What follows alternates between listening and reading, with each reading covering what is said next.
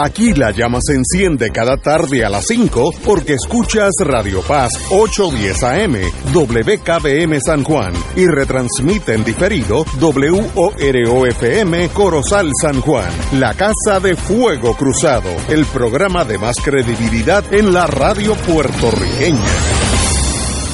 Esta emisora y sus anunciantes no se solidarizan necesariamente con las expresiones que escucharán en el siguiente programa. Son las 5 de la tarde, hora de escuchar Fuego Cruzado, el programa de más credibilidad en la radio puertorriqueña, en las voces de Ignacio Rivera y sus panelistas invitados con su discusión política dinámica e incisiva de los acontecimientos más importantes del momento. Fuego Cruzado comienza ahora.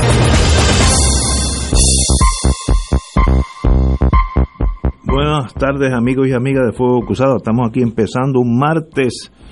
Hoy estuve entre doctores y todas esas cosas de veteranos y cosas y la verdad que uno se cansa de, ese mundo, es un mundo tan, tan diferente a nosotros, pero hay que hacerlo. Así que eh, de esas vine, pero ya vengo agotado emocionalmente porque no, no, no, es que me pusieran ninguna droga, etcétera, pero uno como que se cansa. Te drenas. Exacta, esa es la palabra. Es que vienes de un mundo que realmente no es el nuestro, eso es lo que representa ese hospital. pero es contradictorio. Buenas tardes, Muy buenas. Arturo. Pero es contradictorio. En mi casa, yo soy nieto de un cirujano. Ahí está. Y que nunca tuve el honor de conocerlo, a mi abuelo pero mi mamá siempre me decía que Veteranos era el mejor hospital de Puerto Rico, en, en médicamente. Y, no. y, y, me está hablando de la década del 60, 6-0. Y después, cuando me tocó llevar a mi suegro, que en paz descanse, veterano de Corea, etcétera, al, al veterano, a veterano, yo le decía, don Gregorio, acuérdese que este hospital es suyo este hospital es de nosotros. Y entonces me decía, cállate, cállate, que te, no te vayan a regañar. Y yo le decía, pero es que este hospital es nuestro. Este hospital es de los puertorriqueños, de los que, de los que combatieron y se ganaron el derecho, el derecho no dado, no es dado, el que es veterano tiene derecho claro, a llegar allí las 24 horas. A cualquier sitio en Estados Unidos. Exacto. Pero pero anyway, ya estamos aquí, Romancing the Stone. Antes que todo voy a empezar con algo administrativo federal que me, me agradó mucho. Yo estaba hoy jugando con la computadora de momento me llegó algo que uno pues le pone atención porque son mociones del Tribunal Federal y uno no sabe si es algo que tiene que ver con un caso de uno. Y era eh, la noticia de la Secretaría 2308 y es a todos los que son miembros del Tribunal Federal un listado de los 22 días de fiesta que el año que viene va a celebrar el Tribunal Federal. Y uno lo que hace yo lo pongo en mi escritorio y entonces pues ya tengo una idea de qué día porque siempre hay algo que se sorprende uno. Por ejemplo el jueves santo y viernes santo se celebran en los en el Tribunal Federal. El Día de la Constitución, que es el 25 de julio también. Eh, hay unos días que llaman días administrativos, noviembre 29, diciembre 23, diciembre 24, diciembre 30, diciembre 31 del año que viene. Son días festivos, pero sin razón de ser, sencillamente administrativamente. Y me pregunto, ¿y no sería, esto no es, esto no es difícil de redactar? nuestro Tribunal Supremo, del cual yo también soy abogado a, mucha honra, no nos puede mandar por la computadora a todos los miembros del colegio de, del colegio de abogados, todos los abogados de Puerto Rico admitidos. Eh, el año que viene, cuáles son los días que van a estar cerrados, o sencillamente hay que más o menos averiguarlo. El Tribunal Federal no son más inteligentes que, lo, que los secretarios y, los oficiales del Tribunal Supremo. Son igualitos, los mismos seres humanos, los conozco a los dos. Pero ¿por qué ese orden federal de hacer valer lo que va a pasar el año que viene a todos los abogados? Todos. No hay que pedirlo, sencillamente te lo mandan. Si eres miembro del bar, te lo mandan. Pregunta para el Tribunal Supremo de Puerto Rico, porque miren, si me lo dejan a mí, yo le busco esos días yo solo, solito en mi Pero es que oficina. yo creo que existe en el correo de la rama judicial PR. Eh, rama judicial PR, yo creo que tiene una ventanilla de los Pero días fíjate, festivos. Pero ahí tú estás hablando de que yo tengo que ir a buscar. Claro. Aquí me llegó sin, sin yo haber hecho nada. Sencillamente, mira, Ignacio, este y te dicen Ignacio Rivera, el número tal, tal, este, este es el schedule de la. Digo esto por administración, no no es que somos Si mejores. has pagado la anualidad. Estatal. Eh, No, la, Ah, la es la anualidad federal. del Tribunal Federal. Sí, pero, pero yo no me atrevo a no pagar, mano. Por eso te digo, pero eso sí la has pagado. Tienen la de hidrógeno. Oye, lo que yo no sé ahora es realmente si tienen más días festivos allá que acá. ¿Ah? Porque Con aquí los se habían cortado. No, acá hay más, porque acá los de allá y los de acá y los que te inventen. Ellos tienen También. y, y- cinco, y- y las ¿cómo que se llama? Los puentes esos. sí, ellos tienen cinco días que son administrativos, que no tienen nada que ver con ninguna celebración de nada. En lo federal hay cinco días administrativos. Noviembre 29, diciembre 23, diciembre 24, diciembre 30 y diciembre 31. Esos son días de fiesta porque decidieron que, lo, que, que eran días de fiesta. Pero lo que estoy diciendo es el acto de dar un servicio Sí, notificar. sin notificar, sin hacerlo difícil. Qué bonito eso. Los saludo. De hecho, aquí la Administración de Tribunales, para ser justo, publica de tiempo en tiempo los días en que habrá cierre total Sí, de sí. tribunales, cierre, cierre parcial también. Yo los he recibido. y en ese sentido, a un día específico. Dicen, mira, mañana no va a haber. Pues, muy bien. Exacto. Porque peor, sobre todo cuando había que erradicar todo en corte, hondearse para el tribunal para que entrarlo sí, cerrado. en papel, en secretaría No, no, eso allí, es exacto. Una cosa decepcionante. Continuamos con Fuego Cruzado. Bueno, hay un caso del juez Abid Quiñones Portalatín de Aguadilla que ordenó la prisión a la presidenta de la Junta de Titulares del condominio Sol y Playa en Rincón. Básicamente el juez, después de haberle impuesto multas, eh, días de gracia para remover la, famosa piscina, etcétera, etcétera, pues llegó un momento que él entendió que la presidenta incurría en desacato y desacato civil, no es criminal. Entonces dice, bueno, pues hasta que usted no piense la remoción del, del, del swimming pool, eh, pues usted está presa, que en lo civil pasa todos los días, sobre todo en los casos de familia, eso pasa mucho. Eso es un desacato. un desacato. Y, y yo conozco a Bit Quiñones, el juez, no sé en qué asunto yo estuve con él hace como 10 o 15 años, no era, no era abogado, no era juez, pero me estuvo con una persona seria, inteligente, muy adulto para su edad, así que no, no me sorprende esa decisión, pero sí me sorprende la severidad del, del Estado de, de Derecho que bajó con la maceta grande, era necesario, no era necesario, tal vez yo hubiera hecho lo mismo. Y entonces eh, los abogados recurrieron a otro juez, que eso también es este a- analizable, vamos a ponerlo así, y obtuvieron un habeas corpus para traer al señor ante el juez. Eh, este caso, que es aquel famoso de la piscina, que bloquearon la el territorio ese terrestre Marítimo terrestre e interrumpieron la- las tortugas marinas que entran a la playa. Bueno, un desastre ecológico. El, el desove. Uh, sí, un desastre ecológico. Y sencillamente, yo en algo entiendo al juez Quiñones, porque si uno no hace algo drástico, pasan 50 años y la piscina se queda allí, vacía, llena de algas, que entonces pega hasta peor. Así que a veces en la vida hay que jalar el gatillo.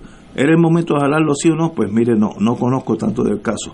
Pero hay que hacer valer las órdenes de los tribunales si esta orden hubiera sido del Tribunal Federal, yo estoy seguro no hubiera habido conflicto, todo el mundo hubiera cumplido, pero en Puerto Rico como que nosotros no somos más hermanos unos con otros y no nos atrevemos a tomar decisiones serias.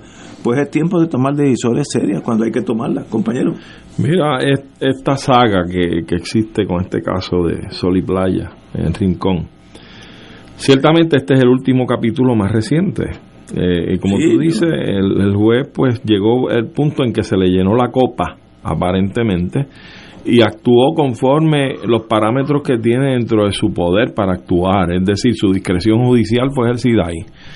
¿Que puede haber abusado la discreción o no? Pues mira, eso es cuare, está la discreción. Si él ya dio términos para que pagaran multas por incumplimiento, concedió términos adicionales, etcétera, etcétera. Llegó el punto en que no aguantó más y dijo, pues ahora yo voy con la fuerte, como tú dices.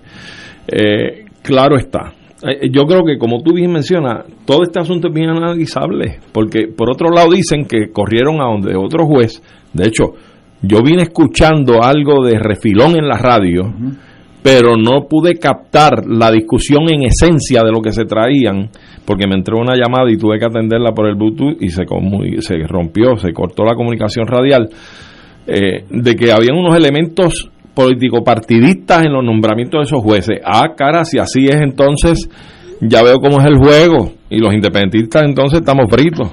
¿Ah? Estamos fritos, porque entonces, ¿quiénes nombran los jueces en este país? ¿Los populares y los PNP? Hasta ahora. ¿Ah? Hasta ahora, tú bien lo has dicho, porque el futuro es muy prometedor. Ah, ah, entonces, a lo que voy, creo que se recurre a otro juez para buscar mediante el recurso del habeas corpus la escarcelación de esta dama. Y yo pregunto, el habeas corpus lo que plantea es cuál es el cuerpo del delito, que se presente el cuerpo del delito. ¿Por qué estás, por qué estás detenido? Exacto, pero es que esto es un desacato a una orden del tribunal. Sí. Entonces, la pregunta que se cae de la mata es, ¿procede el habeas corpus o no? En un caso como este. Cuando es un desacato a la corte. ¿Eh?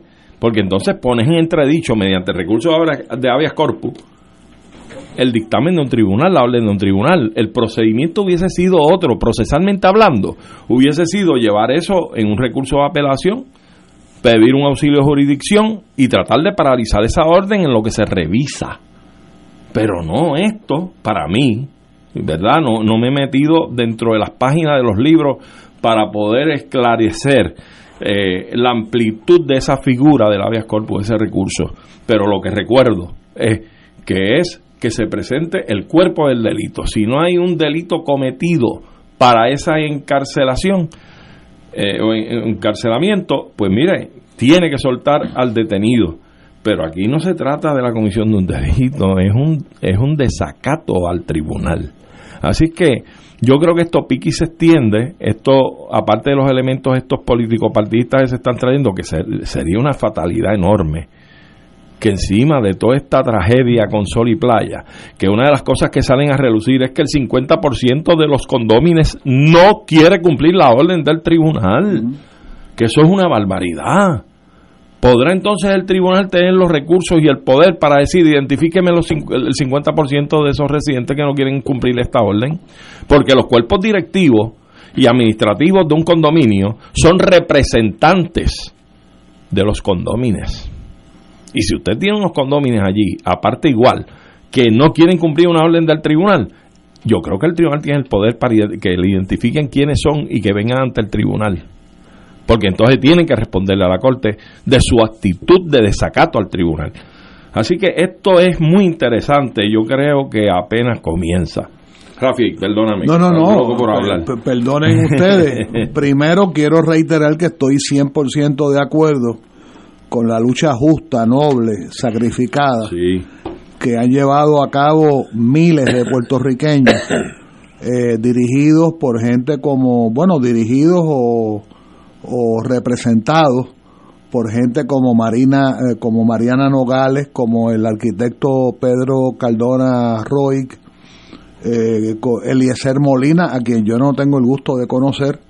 Hay gente dedicada. Eh, que creo que es ingeniero, y Pedro Sadé, etcétera.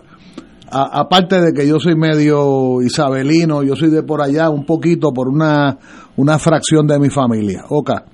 Dicho eso, eh, tuve la oportunidad de escuchar una parte de la entrevista que le hicieron los compañeros Osvaldo Carlos y, el que era fiscal del FEI, ¿cómo se llama? Cabán, Cabán. Ernie Cabán, al abogado que representó a la señora en la instancia de habeas corpus. Eh, lo primero que dijo ese abogado, creo que de apellido López, lo primero que dijo es que él no tiene nada que ver, nada que ver con, el litigio civil, eh, la demanda civil, eh, o sea, contra los, los, Condómines. los condómines, etcétera, etcétera, etcétera. Él parece que tiene práctica en el oeste. A él lo viene a, a, a él lo viene a contratar, creo que el esposo de la señora, y lo contrata a las 4 y 10 de la tarde.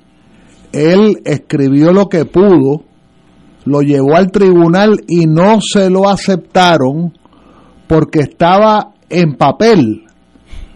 O sea que estamos viviendo en la época del cosmos, en la época del espacio. O sea, un abogado lleva un habeas corpus a un tribunal en papel, digo eso desde los dinosaurios para acá, eh, es en papel, ¿verdad? Y le dijeron, no, mire, no puede ser en papel, tiene que ser por SUMAC. Él tuvo que regresar a la oficina, escribir un alegato eh, por SUMAC, por el método electrónico de la clase togada eh, de la administración de tribunales. de la tribunales, hizo lo que pudo, lo radicó, él dice que le advirtió al esposo de la señora, le dijo, mire, son las 4 y 50 de la tarde, 4 y 53, esto probablemente no, lo, no se va a ver hoy, etcétera. Pero él llama al tribunal o va al tribunal y le dicen, licenciado, no se vaya, que hay una probabilidad de que esto se atienda hoy y que entonces él se queda merodeando en el tribunal con el esposo de la señora y que lo, le, dicen que suba al sexto piso y ahí es que se ve la, la digamos la reconsideración. Este yo no soy muy propenso a estar este prohibiendo procedimientos porque este juez tiene menos jerarquía que el otro. Yo creo que hay, un poco de, medievalismo, de, de feudalismo en todo eso. Pero el asunto es que aparentemente el segundo juez que lo vio eh, debe haber tenido la, la benevolencia o la aquiescencia del primer juez que lo emitió. A lo mejor el primer juez le dijo, mira, yo no voy a, yo no quiero ver esto otra vez, eh, velo tú en tus méritos y saca a la señora. Creo que la señora, aparte de ser abogada, había sido juez Había sido juez. había sí. sido juez. Yo no sé si la conozco o no, a lo mejor no la conozco. Así que, pero es interesante que según el abogado, según el abogado, la figura del habeas corpus no es meramente traer al cuerpo, es la ilegalidad de la decisión. Sí, pero es que eso Y, no pero, pero, pero espérate, está bien, pero un ataque frontal Pero- a un desacato de, de- Pero del espérate, tribunal pero espérate. determinado por un juez. pero espérate, es que el abogado, yo, yo estoy repit, yo estoy Sí, sí, re- sí, sí, sí. resumiendo lo que dijo el abogado. Claro. Él dice que él va a los libros y encuentra un caso viejo de la década del 60 de un tal Du- Dubón o Daubón versus tal persona y, y él busca la distinción de que en el desacato tiene que haber sido que tú cometiste el desacato pero la señora había traído evidencia de que ella había contratado una corporación, eh, tenía fecha cierta, hacía falta un permiso de recursos naturales que no existía. En otras palabras, lo que la- el abogado está diciendo a nombre de la señora es que la señora probó en el tribunal que ella, personalmente ella, Tomó no- acciones. no es- es- tomó acciones afirmativas. Sí, y entonces lo, el panel, los dos compañeros abogados y este tercer abogado del oeste, siguen discutiendo algo que tú intimaste ahorita, que es que cómo tú le metes un desacato a una junta de condómines cuando además la señora podía renunciar. Si tú dices, yo renuncio efectivo ahora a la presidencia de esta junta, pues la junta no tiene presidencia. Y así las cosas, podría terminar la junta teniendo un síndico nombrado por DACO o nombrado por alguien. La gente presume que por DACO. Y podría el juez también, Y- dentro de su facultad, y- ordenar el arresto de Ah, todos los miembros de la Ah, Junta. bueno, no, claro, y, y de la mitad del pueblo, claro. Pero, pero lo interesante es que eso es, yo lo, yo pensaría que es distinguible del, del hecho, digamos, indisputado, que el nombramiento de la judicatura en Puerto Rico toda la vida, por lo menos de nuestras vidas, ha sido nombramientos por favoritismo político partidista. Por ejemplo, Padrinaje. en la época de Muñoz Marín, que tu papá Ignacio era el secretario eh, el Supremo. secretario ejecutivo, el de- ejecutivo del Tribunal Supremo de Puerto Rico. En Puerto Rico había un solo eh, juez independentista, uno, que era el honorable Raúl Serrano Hayes, que por cierto Sí, duró muy duró muy poco. Correcto, juez asociado. Cuando él renunció a la judicatura, eh, pues no había ninguno. Y entonces hubo uno que fue que Carlos Romero Barceló nombró a su socio de bufete, que era el compañero ya finado, ya eh, fallecido, don, Algo, don Aldo Segurola de Diego, a quien yo tuve el gusto de conocer y compartir con él eh, programas radiales incluso. Nieto de don José de Diego. Diego, nieto de don José de Diego y padre de Aldo y de Reinaldo. De Aldo Segurola. Eh, Reinaldo ha participado, eh, re- creo que Reinaldo, el menor, ha participado aquí en, en, en nuestros programas, Sí, en sí. el tema del viejo San Juan. Él ya es un abogado jubilado y está, creo que jubilado y está muy activo en el, te- en el tema del viejo San Juan.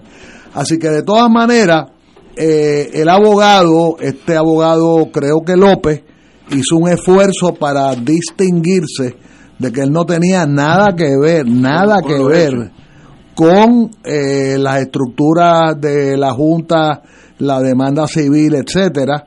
Este, creo que hizo un buen trabajo Excelente. y que por poco no lo escuchan porque la electrónica le conspiró en su contra. Yo creo, yo yo personalmente, que, que verdad que no, no soy juez de nada, yo creo que un habeas corpus se puede escribir en una servilleta. Claro. Seguro. Como cuestión de hecho, el habeas corpus es para que se escriba en una servilleta. La finalidad es la justicia. Ahora, ahora, Punto. ahora. Como decía mi profesor Alejo de Cervera, a veces las cosas son tan sencillas que solamente los abogados se equivocan. Yo no tengo problema eh, si, hay, si hay alguien que disfruta la libertad soy yo. Por tanto, para mí meter a una persona presa sería un acto difícil para mí como juez, muy difícil porque yo sé lo que significa. Y, y es, difícil no, para mí. de- ¿no? debe ser terrible. Claro. Ahora, tampoco tenemos un sistema, podemos tener un sistema, o debemos tener un sistema, que haya colapsado en torno a hacer regir las leyes del Estado. Y entonces, si tú tienes el capital o la fortaleza física de aguantar, todo lo que diga el gobierno no, no tiene valor, porque yo conozco, el- bueno, soy puertorriqueño, así que conozco el puertorriqueño bastante bien. Si no hacen algo definitivo por remover esa piscina, Claro. se queda allí 50 años. Claro, Caso específico, la parguera. Claro. Espe- Específico, lo mismo. Lo mismo. Es ilegal, viola todas las leyes, pero están allí. Ah, ¿qué pasa allí? Bueno, allí hay unos vigilantes que son al- al- dueños de algunas de las casas que yo sé que el sistema local no lo va a no, no lo va a tocar. Yo lo conozco. Es un país de tercer mundo donde aquellos que tienen poder mandan. Y a mí- una vez que tú entiendes eso, mira qué fácil entenderlo. Por tanto, en esta cuestión de la piscina, volviendo a la piscina, y la del sureste de Puerto Rico, ¿cuál era la que invadieron allí? Salinas, por ahí. Ah, eh, sí, sí. Este, Sí, lo- Punta Salinas. Ok. sí, Salinas. El Estado tiene que usar la fuerza bruta para retornar a la normalidad. Si no, se quedan las casas, la piscina en allá en el, en el oriente de Puerto Rico, en el, en el, Se quedan 50 En el años más. en el occidente y en Salinas una urbanización con yates y, y- y, eh, muelles para yates. Pues no tiene que el Estado servir para algo. No estoy diciendo que haya que es una policía secreta. Hay procesos judiciales, hay procesos ante unos jueces. Espero que sean jueces letrados que entiendan, pero hay que seguir las normas del, del Estado por el bien común. Si yo ahora mismo tengo 8 billones, de esas le- ley 50 y de esas ley 60, lo que sea, 8 billones de dólares, y quiero hacer un, un edificio bien bonito que se dé una vista preciosa, En el morro. no, encima del, del, Del yunque. del yunque, que se ve San Tomás claramente, se ve, es preciosidad eso. Como yo tengo ese poder, aunque los tribunales me digan, no, pero aguanta, no, no, no, se tiene que tumbar la casa y si no la tumbas tú, la tumbo yo el gobierno y te la cobra a ti lo que sea. Si no vivimos en un país Pero anárquico. Si tú tienes un ejemplo, el condominio que está al lado del Tribunal Supremo de Puerto Rico, casa, cerca de tu casa, Eh, sí, ¿cómo se aquel blanco que parece un segundo. Normandy. Sí, como sí, sí. Este, aquello, Millennium, el Millennium. Millennium se construyó en la zona de la ruta aérea de los aviones en Construyeron tránsito. un edificio por encima de lo que se permitió. Sí, Claro. dos, dos o tres y la más. persona que la construyó, acto seguido fue bonificada con el nombramiento de embajador de los Estados Unidos en las islas del Pacífico. Ah, sí, sí. O sea, se lo llevaron lejos. Bueno, no, pero lo nombraron, oye, lo nombraron embajador de los Estados Claro. Unidos, Sí, que no hay ninguna. confirmado por el Senado. Estados Seychelles, la, la isla Seychelles. Seychelles. Bueno, eso es en el África, perdón, eso es en la África. costa occidental, Occidental del del África, África. Metido para el Índico, que por cierto es un archipiélago bien bonito. Y, Bien y bonito. según yo te indico, ¿verdad? Francés. Las son franceses. Fueron, fueron. Fueron, fueron. Sí. Señores, tenemos que ir a una pausa y regresamos con Fuego Cruzado. Fuego Cruzado está contigo en todo Puerto Rico. Se solicita donantes de sangre de cualquier tipo para el joven Peter J. Delgado, de 19 años, quien se encuentra en la unidad de intensivos en el Centro Médico en Río Piedras. Para más información, teléfono 939-458-3715. 939-458-3715. Tu donación salva vidas. Tu donación es indispensable. Este es un servicio público de esta emisora. Pocos espacios disponibles para el viaje Ruta del Vino Italia del 14 al 29 de octubre del 2023. No pierdas esta gran oportunidad de visitar Roma, Siena, Florencia, Venecia, Verona, Génova, Turín y Milán y disfrutar de catas de vino en bodegas de la Toscana y Piamonte. Incluye traslado aéreo vía Iberia, hoteles cuatro estrellas, todos los desayunos, algunos almuerzos y cenas, autobús con aire acondicionado, guías, impuestos y cargos hoteleros. Información Culture Travel 787-569-2901 y 787-454-2025. Nos reservamos el derecho de admisión.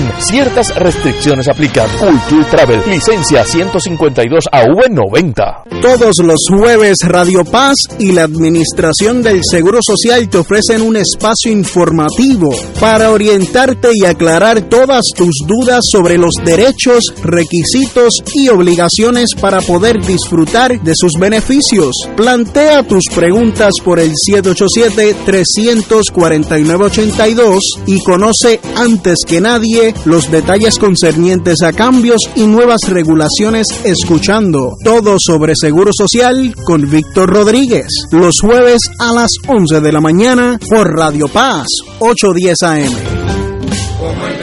El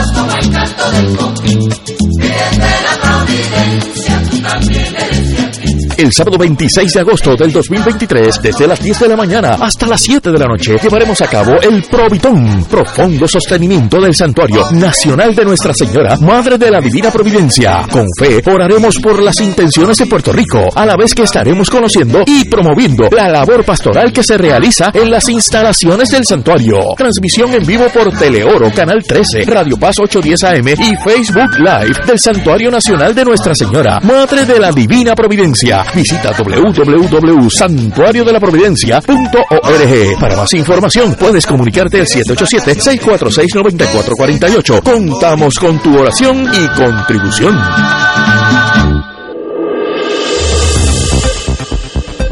Y ahora continúa Fuego Cruzado.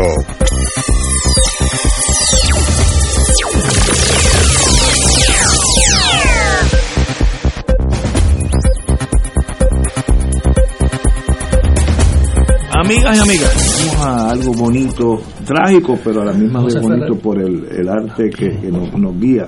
Tenemos con nosotros José Artemio Torres. Muy buenas tardes, José Artemio. Muy buenas tardes a todos y todas y todos. Pero dilo bien, José Artemio. Sí, Porque ha fallecido José Artemio. No me acordaba, iba a decir, ustedes están hablando de la parquera y yo debo decir que para mí es un mysterium tremendum.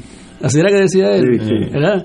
Que eso de la parquera, de que esas casas estén que ahí y todavía estén ahí. Para entender, eso me lo dijo a mí, es más, voy a decir hasta el nombre, ahí. Ay. era oficial de inteligencia de Rupert Road, del Navy. Ahorita te digo el nombre. Y nos conocía perfectamente bien. Me decía, él había estado antes de, de oficial de inteligencia en Argelia. Me dice, si tú conoces Argelia, conoces Puerto Rico.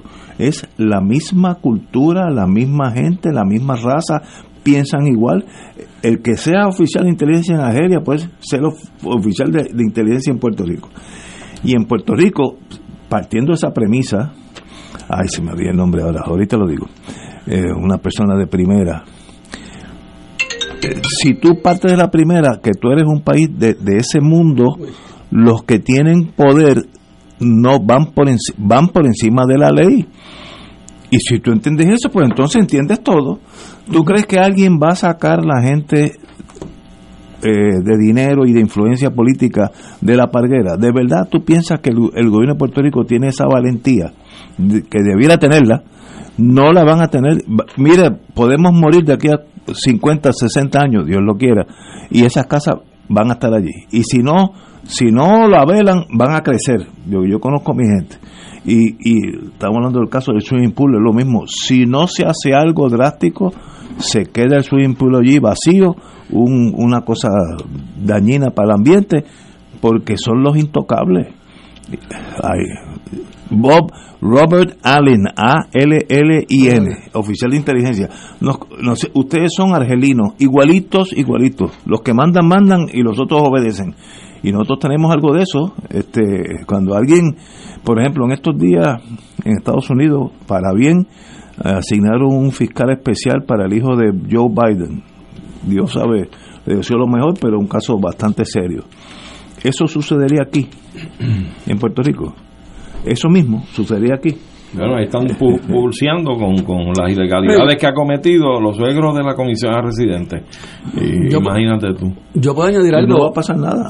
Yo puedo añadir algo. En España, en, en una playa de Málaga, destruyeron una casa que había hecho Antonio Banderas. Sí, que la destruyeron, me La destruyeron. Antonio, una Antonio- casa. Antonio Banderas, que es el hijo Sí, predilecto de Málaga. así es. Digo, después de Aquí- Picasso. Y que, y que Málaga es precioso. No, y aquí Es esa lindo. casa estaría todavía perfectamente bien. Es que Pero Ignacio, yo creo, lo bueno y lo malo. yo creo que tenemos, tenemos que tener la esperanza de ganar esa batalla. No, yo estoy de acuerdo contigo. Porque el problema es que si creemos que no va a pasar nada, entonces tu frase adviene a, ¿verdad? A, a mayor fuerza. Vámonos todos para la Sierra Maestra. Sí, vámonos para la Sierra contigo. Es la Maestra. única opción. la Sierra de Luquillo. Sí, sí. O sea, como cuestión de hecho, nadie ha pensado que en esto de la, las palgueras, la parguera, eh, el rol de los monos. Hay una isla llena de monos Sí, allí sí.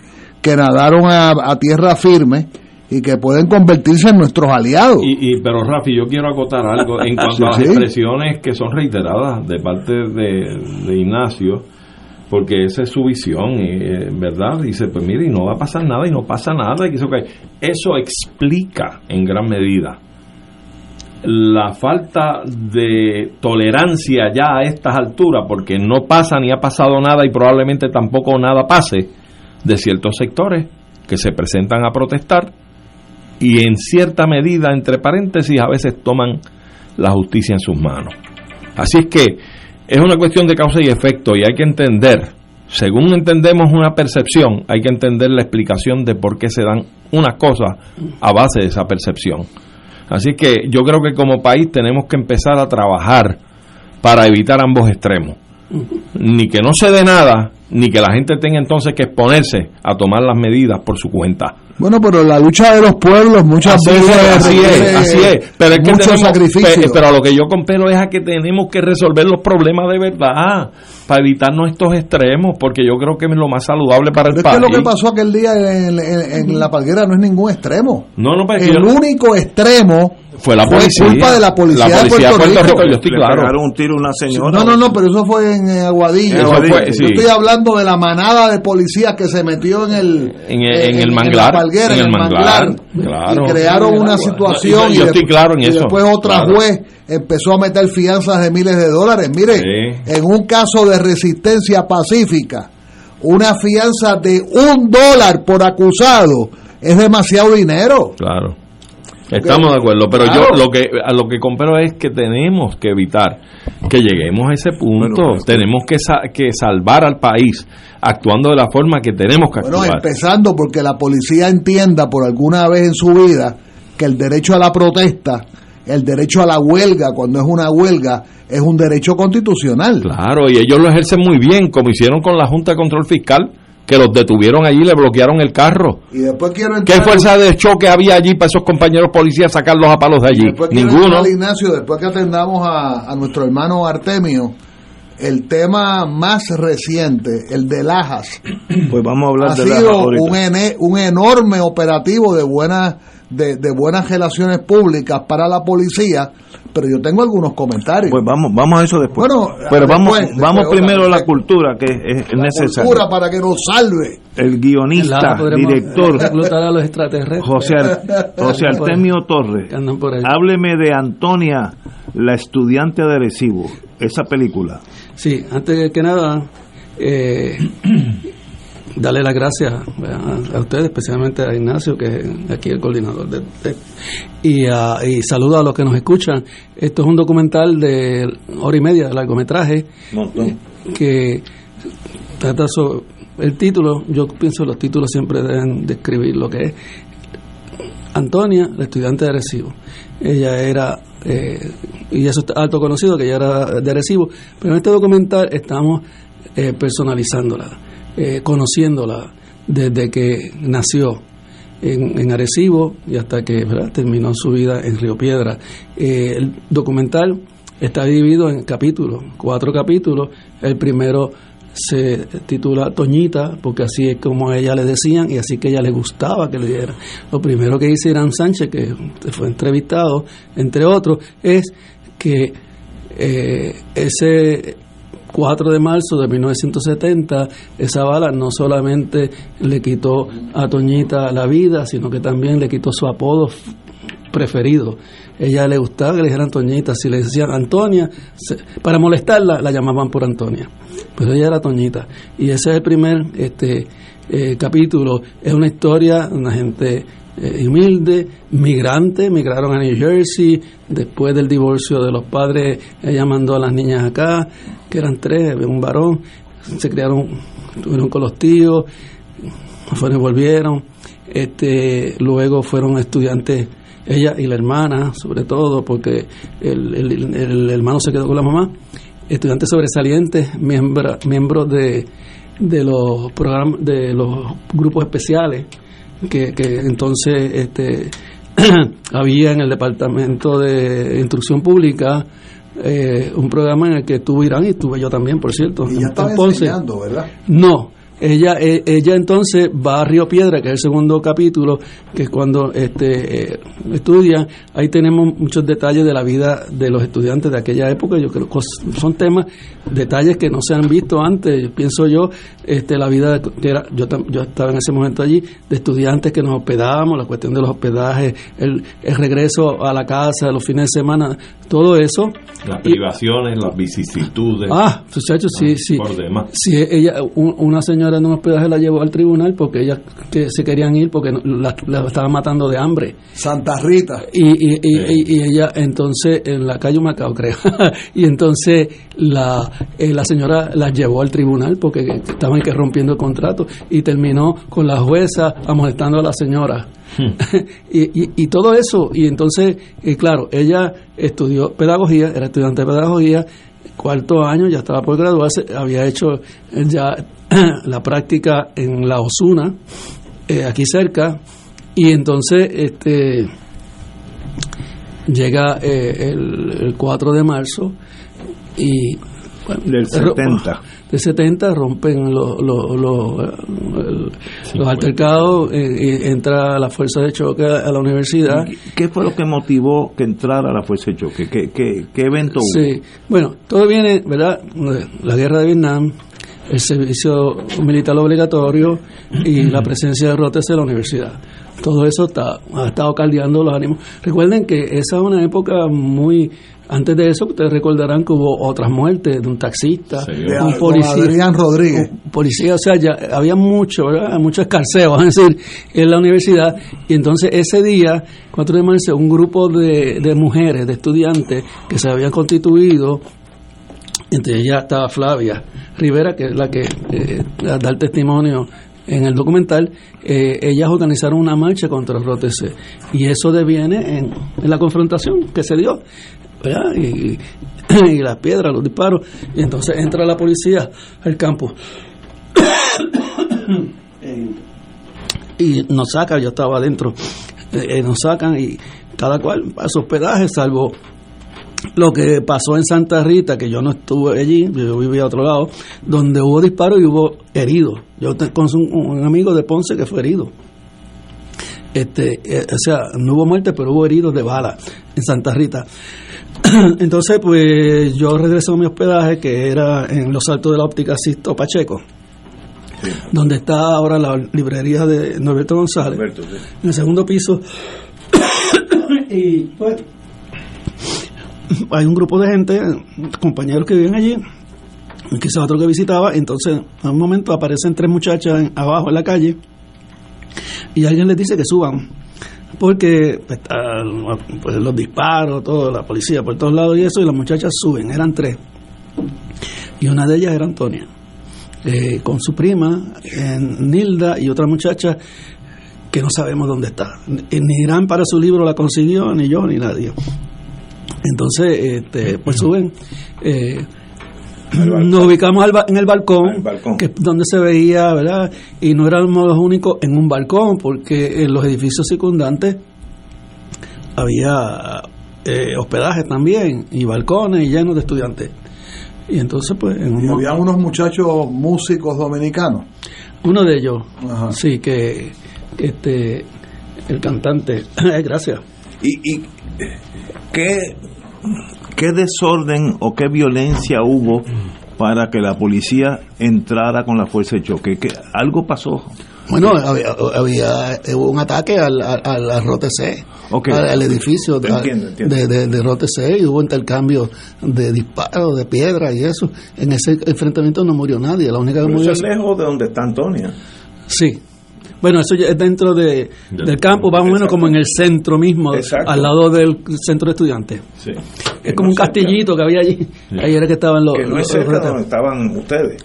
No, no, no, porque ya en ese momento la, la, la, la universidad como tal había sido desalojada. Que después limpiada finalmente fueron sacados por la- al otro lado de la balboa. Sí, lo que sucede es que, o lo que sucedió fue que, estando nosotros en el balcón, vemos que viene un grupo de policía marchando por el centro de, de la avenida, como en un desfile, y la gente empieza a gritarle de todos los balcones y demás, y de momento este, vemos que un policía se vira, saca el arma y dispara hacia nosotros.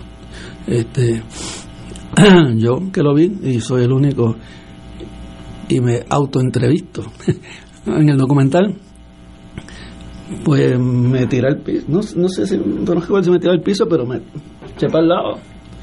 Y después que pasan pues la muchacha está en el piso tirada. Ella yo no la conocía eh, no recuerdo si me la habían presentado si sé cómo, recuerdo cómo era eh, pelo largo muy O sea, sedoso ella murió negro. al lado tuyo.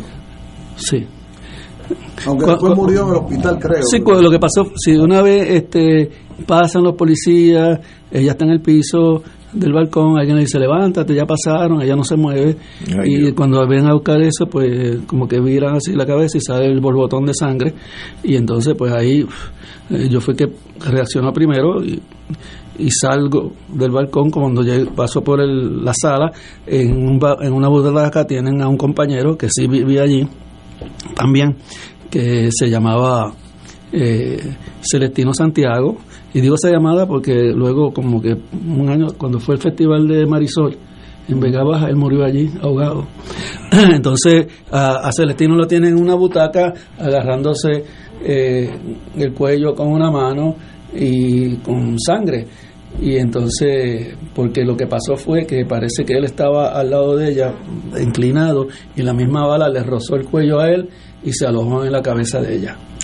Eso fue lo que pasó. Ahí yo, yo bajo a la avenida avisando de que hay una muchacha herida.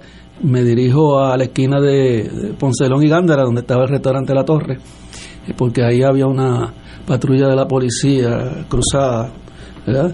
Y entonces, pues, les aviso y lo que pasó fue que uno de los policías sacó una macana y me amagó, entonces yo viro y ya entonces la estaban bajando a ella. La metieron en esa patrulla y entonces hay un grupo, pues, pensamos correctamente de que tenían que haberla llevado al auxilio mutuo, que era el hospital más cercano. Entonces fuimos al correr de guagua, agarramos una guagua y nos fuimos para allá. Cuando llegamos ya la estaban operando y como no sé si pasó una hora nos dijeron que había muerto. Se hizo un estudio de la balística. Sí, de hecho eso fue uno, según explica Irán, porque Irán hizo una investigación tremenda de la de lo que pasó después, que es el capítulo de la secuela en el documental y fue por el asunto sí de balística de que este no las estrías no correspondían a los revólveres. El revólver que sé yo qué pero es que y eso nos demostramos nosotros en el documental físicamente de como que de una toma aérea de que a él lo porque él no era de la primero no era de la fuerza de choque lo que pasó fue que él era estaba este eh, en el ubicado en el cuartel de Puerto Nuevo, donde dormía, porque él era de Naguabo, creo. Entonces... Eh, el agente que disparó. Eh, eh, no, el agente que fue acusado. El que disparó todavía no se sabe. Y entonces, él lo, lo buscaron allí como de refuerzos, ¿no? Y lo llevaron. Él estaba en la esquina de Gándara y Barbosa. Como de ahí a la Ponce de León hay, hay, cuántas cuadras. De Gándara y Barbosa. Y Barbosa a la Ponce de León. Estás hablando de, la parte trasera del recinto al frente. Sí sí. Exacto. Entonces pues el hombre lo que pasa es que estoy casi contando el documental completo. Es que él, tenía una coartada un compañero que eso lo cuenta se llamaba Delis el oficial de Liz, y ese, ese policía dicen que, que se pusieron a retosar en, en, el cuartel donde ellos dormían, ¿verdad? Porque eran de la isla, a darse con almohada y que sí o que, y que alguien agarró la almohada, que había un, un revólver, hizo así y disparó y mató a, a Delis en ese, en ese juego. Esa era la coartada de este muchacho, pero como quiera, salió absuelto. Eh, para mí, lo importante de eso es que, que hubo reconocimiento de que fue un policía.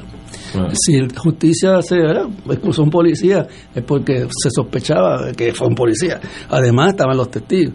Eh, a mí me entrevistó el, fiscal Arrillaga. Bueno, al primero, al, día siguiente vinieron los del CIC al hospital. Después nos llevaron, por lo menos a mí me llevaron el fiscal Arrillaga. Y un tiempo después nos llevaron a un line-up, a ver un line-up que solamente yo lo había visto en las películas, donde ponen a los sospechosos en una fila y uno. Eso fue en el cuartel general de la policía que entonces estaba en la avenida Barbosa. Era bien difícil identificar porque estábamos en un segundo piso, ya estaba oscureciendo, eh, tienen cascos puestos, tú sabes, el mismo brazo cubre y no era muy muy muy difícil.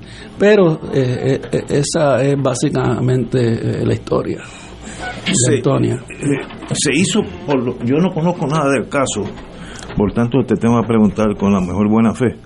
Se hizo un estudio de la balística de los policías de los policías no el policía porque eso es obvio se buscan todas las armas se le toma la balística y ahí por lo menos debe salir una un, un revólver. Cuando tú cuando tú quieres dar con, con el culpable, lo haces así. Exacto, Pero si no quieres tengo entendido que se traqueteó con la, con la información de la balística.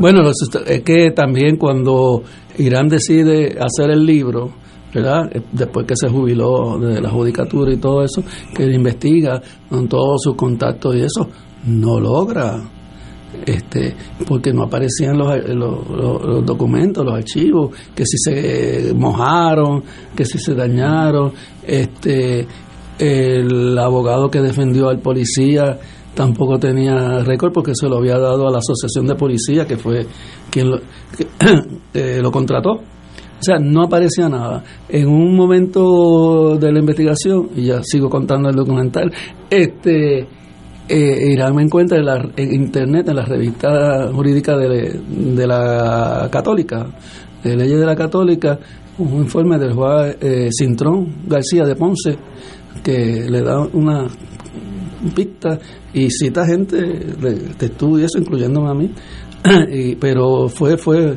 este bueno imposible conseguir este el- el- docu- los documentos el archivo del caso todo eso se desapareció Y tengo entendido que el patólogo fue el, el fatídico Rafael Criado. criado Tengo entendido. eso no ese dato no Mal, no, mal criado. no, no Sí. lo ten- no lo tenemos pero Y, y háblame de la película. Del, Eh, Sí. Háblame de. Este pues, documental pues hicimos eh, gracias a, a- a la ayuda, a los pisos de parientes y amigos.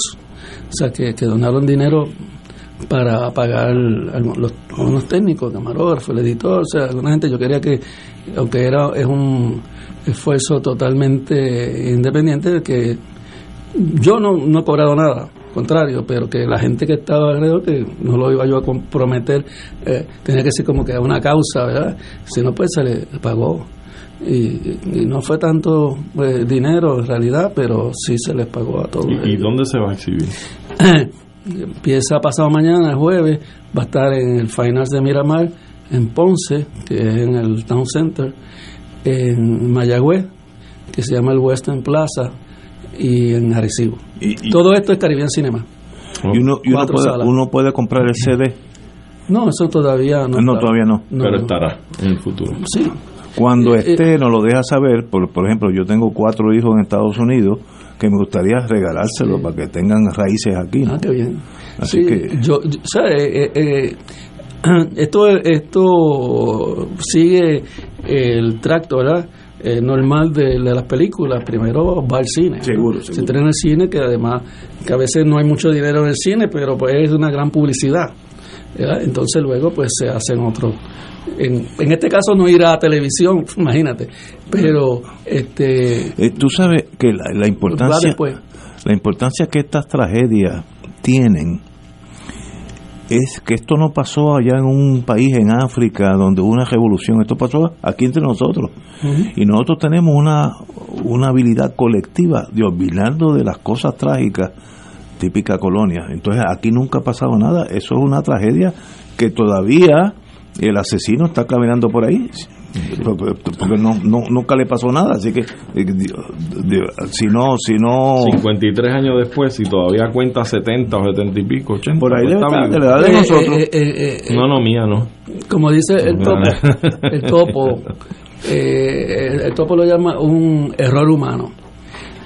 Mira, yo. Y- y- y- tú, sa- tú sabes cómo tú descarrilas pero una un examen de balística. Recuerda que yo vengo del otro lado de la frontera, cambiando el plomo. Tú puedes tener 50 policías que dispararon. Y tú dices, yo, los 50 re- pistolas, ahora serían pistolas aquí, yo las quiero mañana por la mañana y me las ponen aquí y yo las voy a chequear uno. Pero si yo cambio el plomo de la bala a uno mío, va a dar 50 ceros. Porque no, y eso es muy típico de las policías, no de Puerto Rico, de muchas policías del mundo. Cuando hay problemas, cambias la bala y ya el estudio técnico se, se arruinó. Y eso pero es que yo, yo, yo, yo realmente no entiendo por qué hubo tanto ¿Y por qué hay que proteger? Exacto. por qué hubo tanto estudio, o sea, tanta consideración sobre el tema de balística cuando físicamente el hombre no estaba frente a- a- al, lugar de los hechos, él no estaba allí.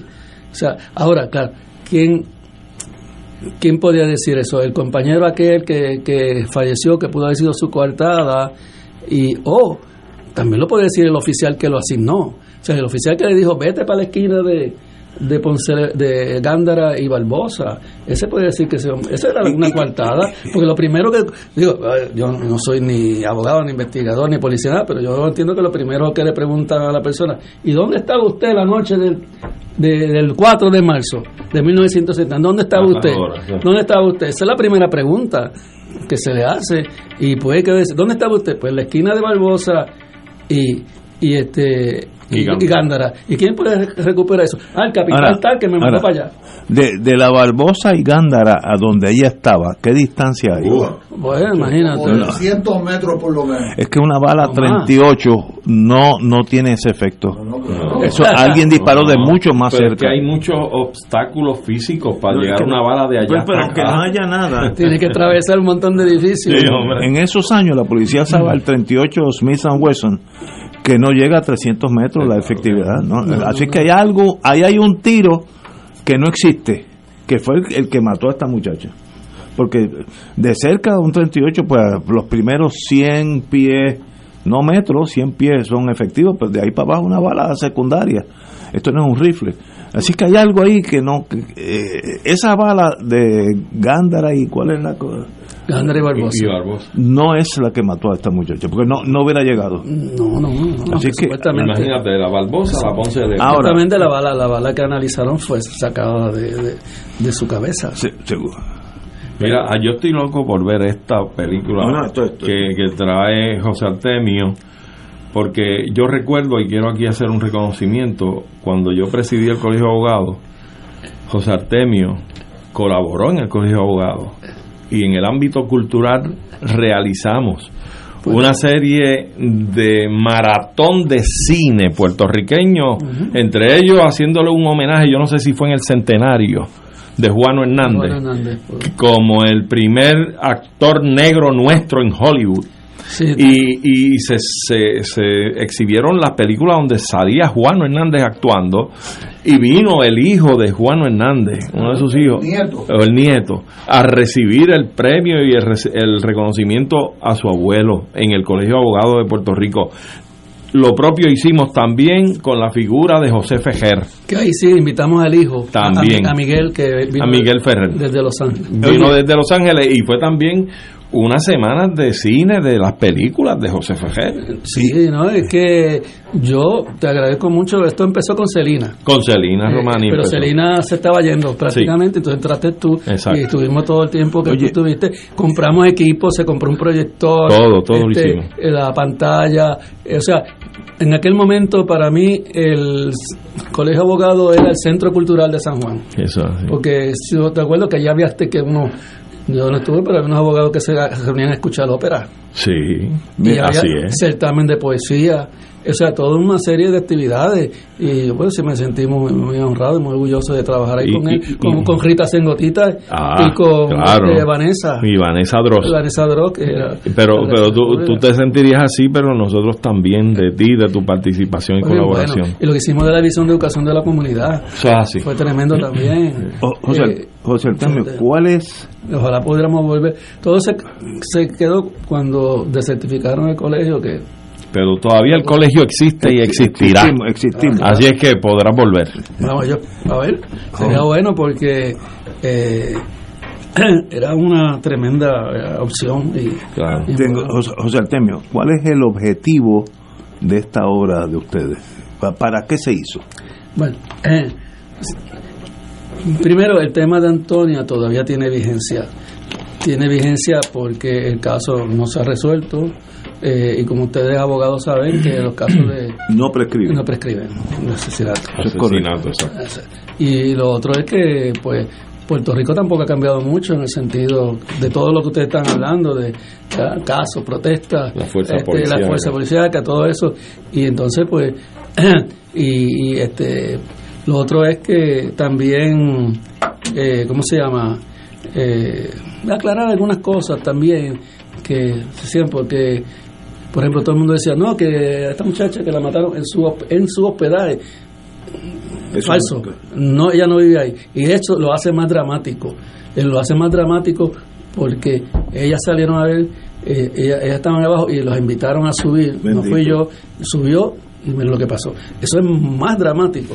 Este, lo otro es, eh, claro, donde ella vivía no había un balcón abierto, porque sabemos dónde ella vivía. Lo otro es que eh, eso también han dicho que ella la mataron porque le gritó asesino a un policía. Que había un estudiante que se había pillado en una alcantarilla y vino un policía a darle maquinazo y ella le gritó asesino, él se miró, y le disparó y la mató. Yo creo que eso no es cierto. Eso yo nunca lo vi, eso, alcantarilla, nunca, nunca, nunca, pero eso también se ha dicho y, no es cierto.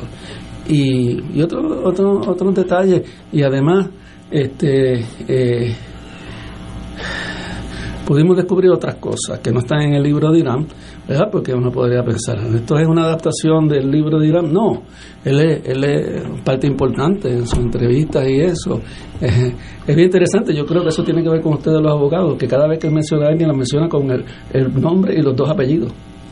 Si es María Luisa, es María Luisa Rodríguez Pérez y después vino este Arnaldo Lugo Alicea. a mí me está bien simpático es, eso. Que, es, bien puntilloso. Es que hay ¿eh? una belleza en nombrar los apellidos, particularmente el paterno y el materno. Como don Justo Méndez Colón, el que tenía madre, que va descanse. Sí, hablé con él ayer, 94 años, y nos está escuchando. Don Justo Méndez Colón. Completamente lúcido. Don Justo Méndez Colón. Contribuyendo a la a la inteligencia de Puerto pues Rico. Si nos está 94 años. Si nos está escuchando, mis saludos y respeto de su alumno, Arturo Hernández.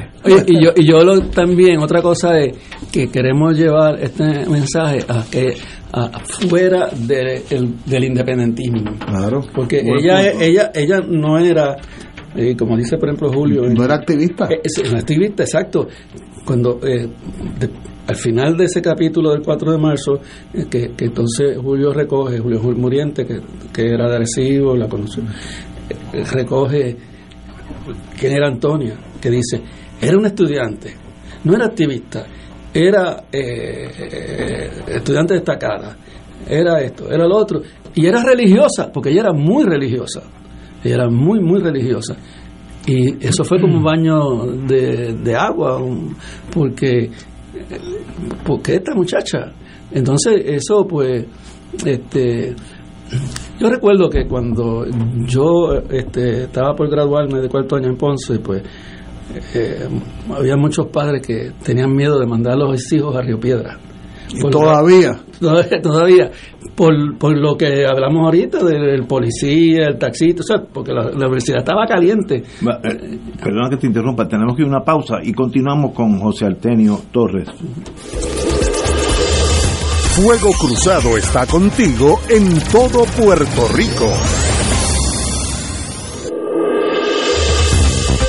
Aquí la llama se enciende cada tarde a las 5 porque escuchas Radio Paz 810 AM, WKBM San Juan y retransmite en diferido WOROFM Corozal San Juan, la Casa de Fuego Cruzado, el programa de más credibilidad en la radio puertorriqueña. Miércoles de Infoempresas a las 4 de la tarde. Con entrevistas e información con nuestros emprendedores y empresarios. No te lo puedes perder. Miércoles a las 4 de la tarde. Por aquí, por Radio Paz 810 AM y Radio Paz 810.com. Los espero. A mí me gusta mi pueblo. A mí me gusta mi gente. A mí me gusta mi pueblo.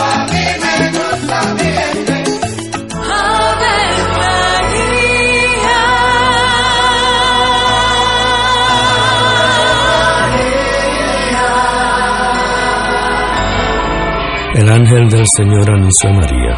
Y ella concibió por obra del Espíritu Santo. Dios te salve María, llena eres de gracia, el Señor es contigo. Bendita tú eres entre todas las mujeres, y bendito es el fruto de tu vientre Jesús. Santa María, Madre de Dios, ruega por nosotros pecadores, ahora y en la hora de nuestra muerte. Amén. He aquí la esclava del Señor. Hágase mí según tu palabra. Dios te salve María, llena eres de gracia, el Señor es contigo.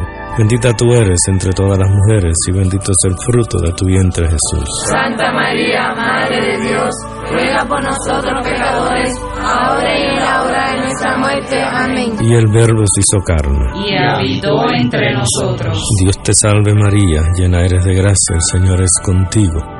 Bendita tú eres entre todas las mujeres, y bendito es el fruto de tu vientre Jesús. Santa María, Madre de Dios, ruega por nosotros pecadores, ahora y en la hora de nuestra muerte. Amén. Ruega por nosotros, Santa Madre de Dios. Para que seamos dignos de alcanzar las promesas de nuestro Señor Jesucristo. Oremos. Derrama, Señor, tu gracia sobre nosotros, que por el anuncio del ángel hemos conocido la encarnación de tu Hijo, para que lleguemos por su pasión y su cruz a la gloria de la resurrección, por Jesucristo nuestro Señor. Amén. Gloria al Padre, al Hijo y al Espíritu Santo. Como era en un principio, ahora y siempre, por los siglos de los siglos. Amén. Ven a celebrar el 18 aniversario sacerdotal de Padre Milton, domingo 27 de agosto, comenzando con la Santa Misa de Acción de Gracias a las 12 y 30 en la parroquia del Espíritu Santo en Levittown. A las 2 de la tarde, disfruta del bailable con el grupo Sonido Latino y Cena en el Centro de Actividades Las Dos Fuentes en Toa Baja, a beneficio de la Pastoral Educativa de la Parroquia Espíritu Santo en Levittown. Para más información, comunícate al 787-784-4805. 787-784-4805. Y ahora continúa Fuego Cruzado.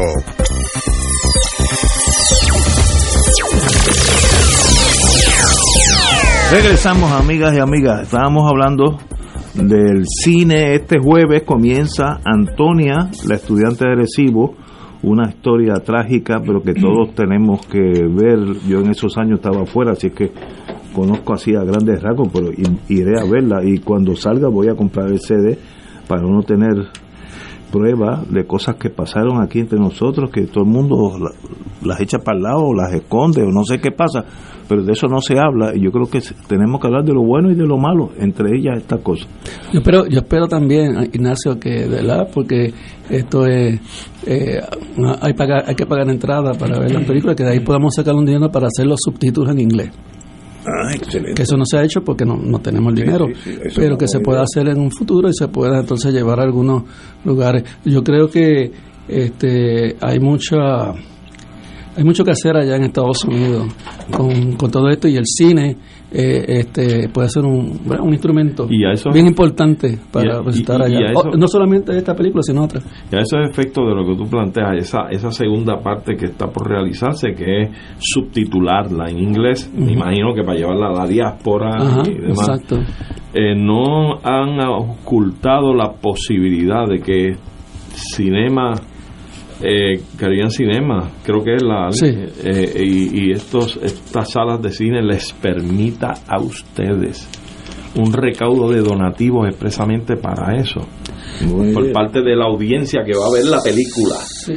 Eh, eh, eh, ellos, sí, yo creo que lo, lo, lo permitirían, pero claro. Sería bueno que lo Eh, eh, oculten. claro, Esa es una buena idea. Pero, Sí. pero ya eso pues, implicaría de nuestra parte. Una alcancía. Poner gente allí o qué sé yo qué, una alcancía.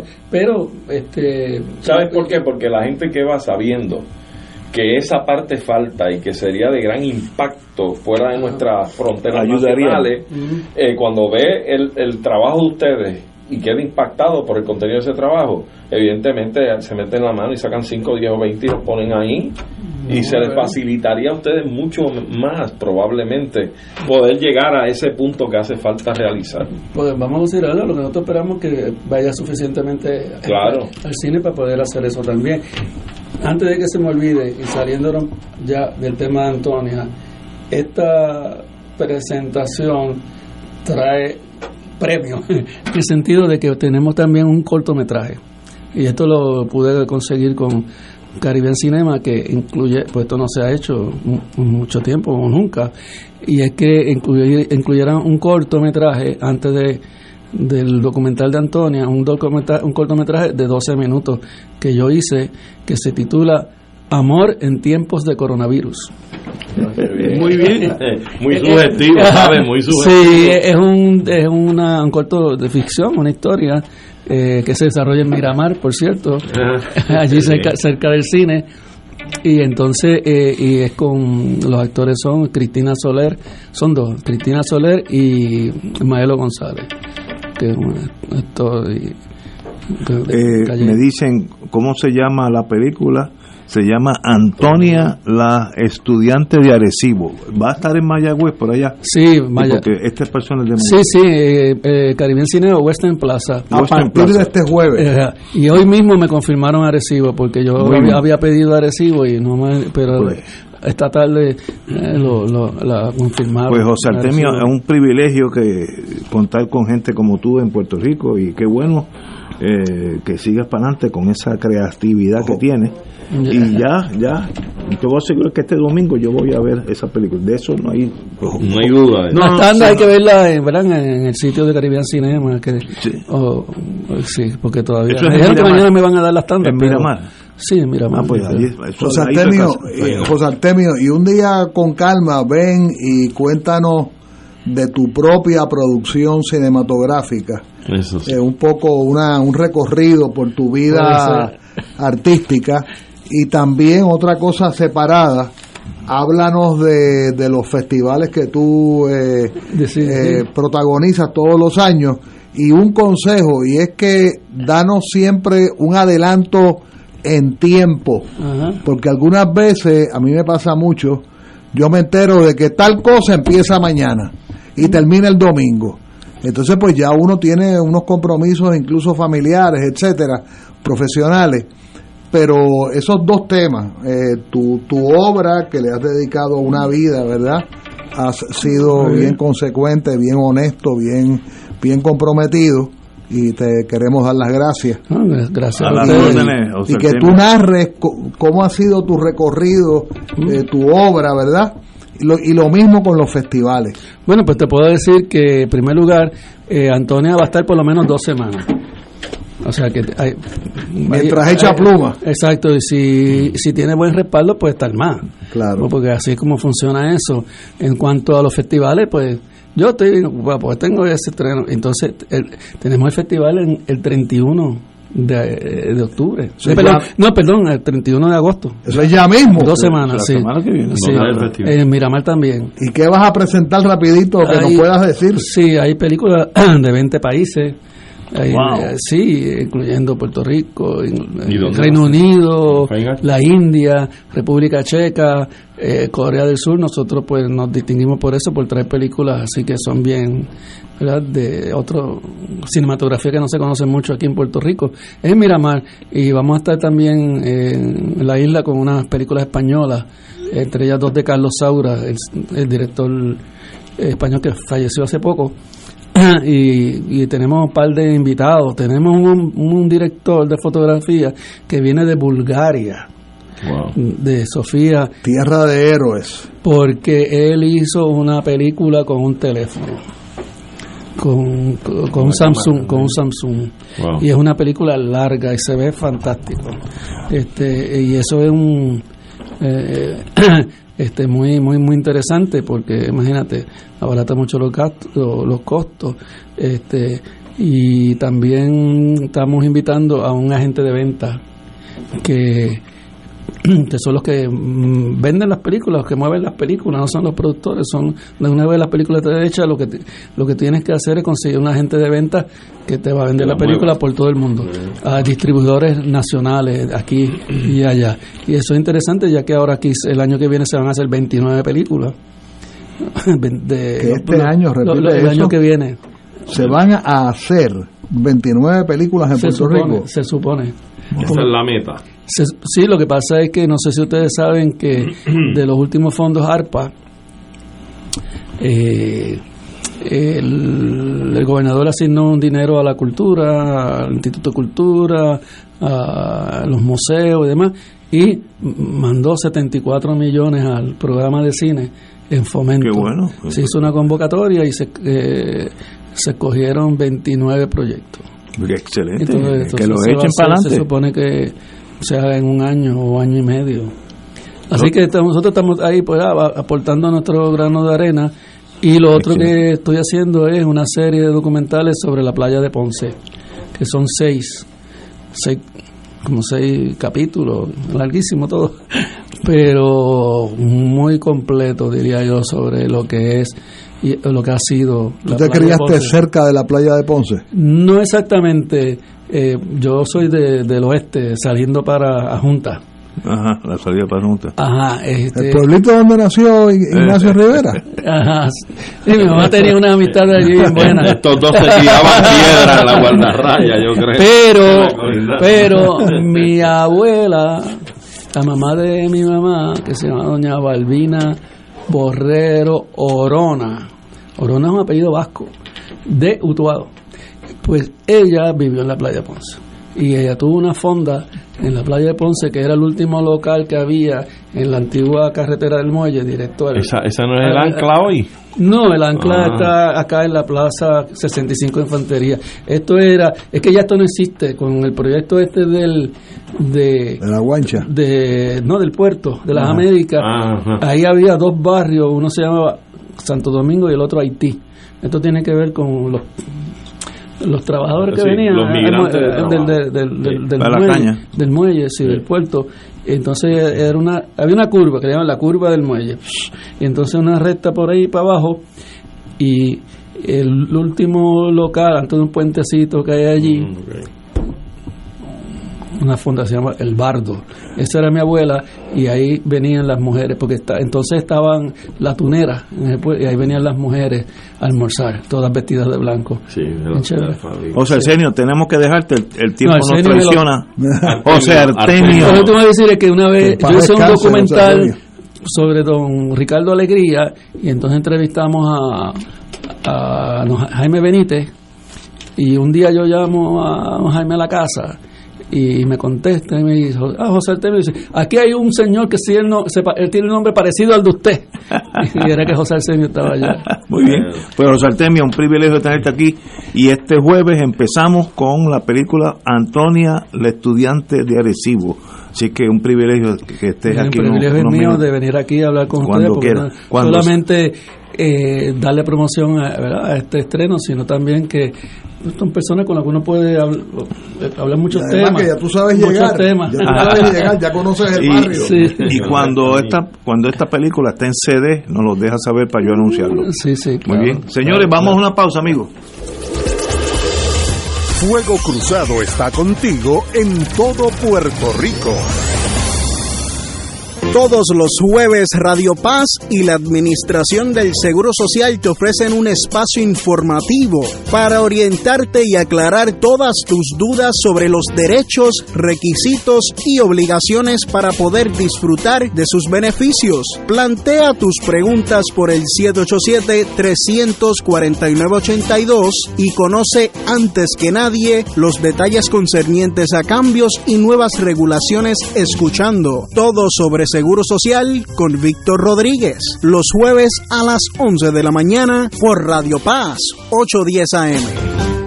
Tu mejor compañía en temporada de huracanes es la radio. En específico, Oro 92.5 FM, la excelencia musical y Radio Paz 810, donde ser mejor es posible. Todo lo que quieres saber minuto a minuto, de manera seria y confiable, está aquí. Llevaremos tus mensajes de emergencia, avisos de cambios de turno en tu trabajo o cualquier información de importancia para facilitar tu vida. Solo llama al 787-751-1018 o 787-751-1380. Y tu familia de Oro 92.5 y Radio Paz 810 te apoya y resuelve. Juntos nos vamos a preparar mejor para enfrentar cualquier evento porque somos el equipo que siempre está a tu lado. A tu lado. Nadie te cuida más que tu familia de Oro 92.5 FM y Radio Paz 810 AM. Fuego Cruzado, el programa de más credibilidad en la radio puertorriqueña, es ahora la tribuna abierta de análisis noticioso, con diversas perspectivas que exploran el trasfondo de lo que acontece a diario y cómo nos afecta. Escucha Ignacio Rivera y sus panelistas invitados de lunes a viernes en Fuego Cruzado en transmisión diferida a las 10 de la noche por Oro 92.5 FM. Radio Paz te ofrece el mejor motivo para levantarte temprano y disfrutar el comienzo de un nuevo día de lunes a viernes con Enrique Liboy y Radio Paz en la mañana. La dosis perfecta de noticias, deportes y éxitos musicales de todos los tiempos, humor y curiosidades, calendario de actividades y tus peticiones musicales por el 787-300-4982. Conéctate con el 810 AM de lunes a viernes con Enrique Liboy y Radio Paz en la mañana. Fuego Cruzado, el programa de más credibilidad en la radio puertorriqueña, es ahora la tribuna abierta de análisis noticioso, con diversas perspectivas que exploran el trasfondo de lo que acontece a diario y cómo nos afecta. Escucha Ignacio Rivera y sus panelistas invitados de lunes a viernes en Fuego Cruzado en transmisión diferida a las 10 de la noche por Oro 92.5 FM. Atención, se necesitan donantes de plaquetas para la paciente Laurelena Medina, hospitalizada en el Hospital Auxilio Mutuo. Para más información, comunicarse al Banco de Sangre de Guaynabo al 787-751-6115, 787-751-6115, extensión 717, con la señora Meléndez. Su donación es muy importante. Su donación salva vidas. Esto es un servicio público de esta emisora. Y ahora continúa Fuego Cruzado.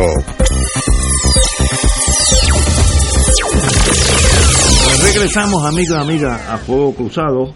Como dije, esta película, Antonia, la historia.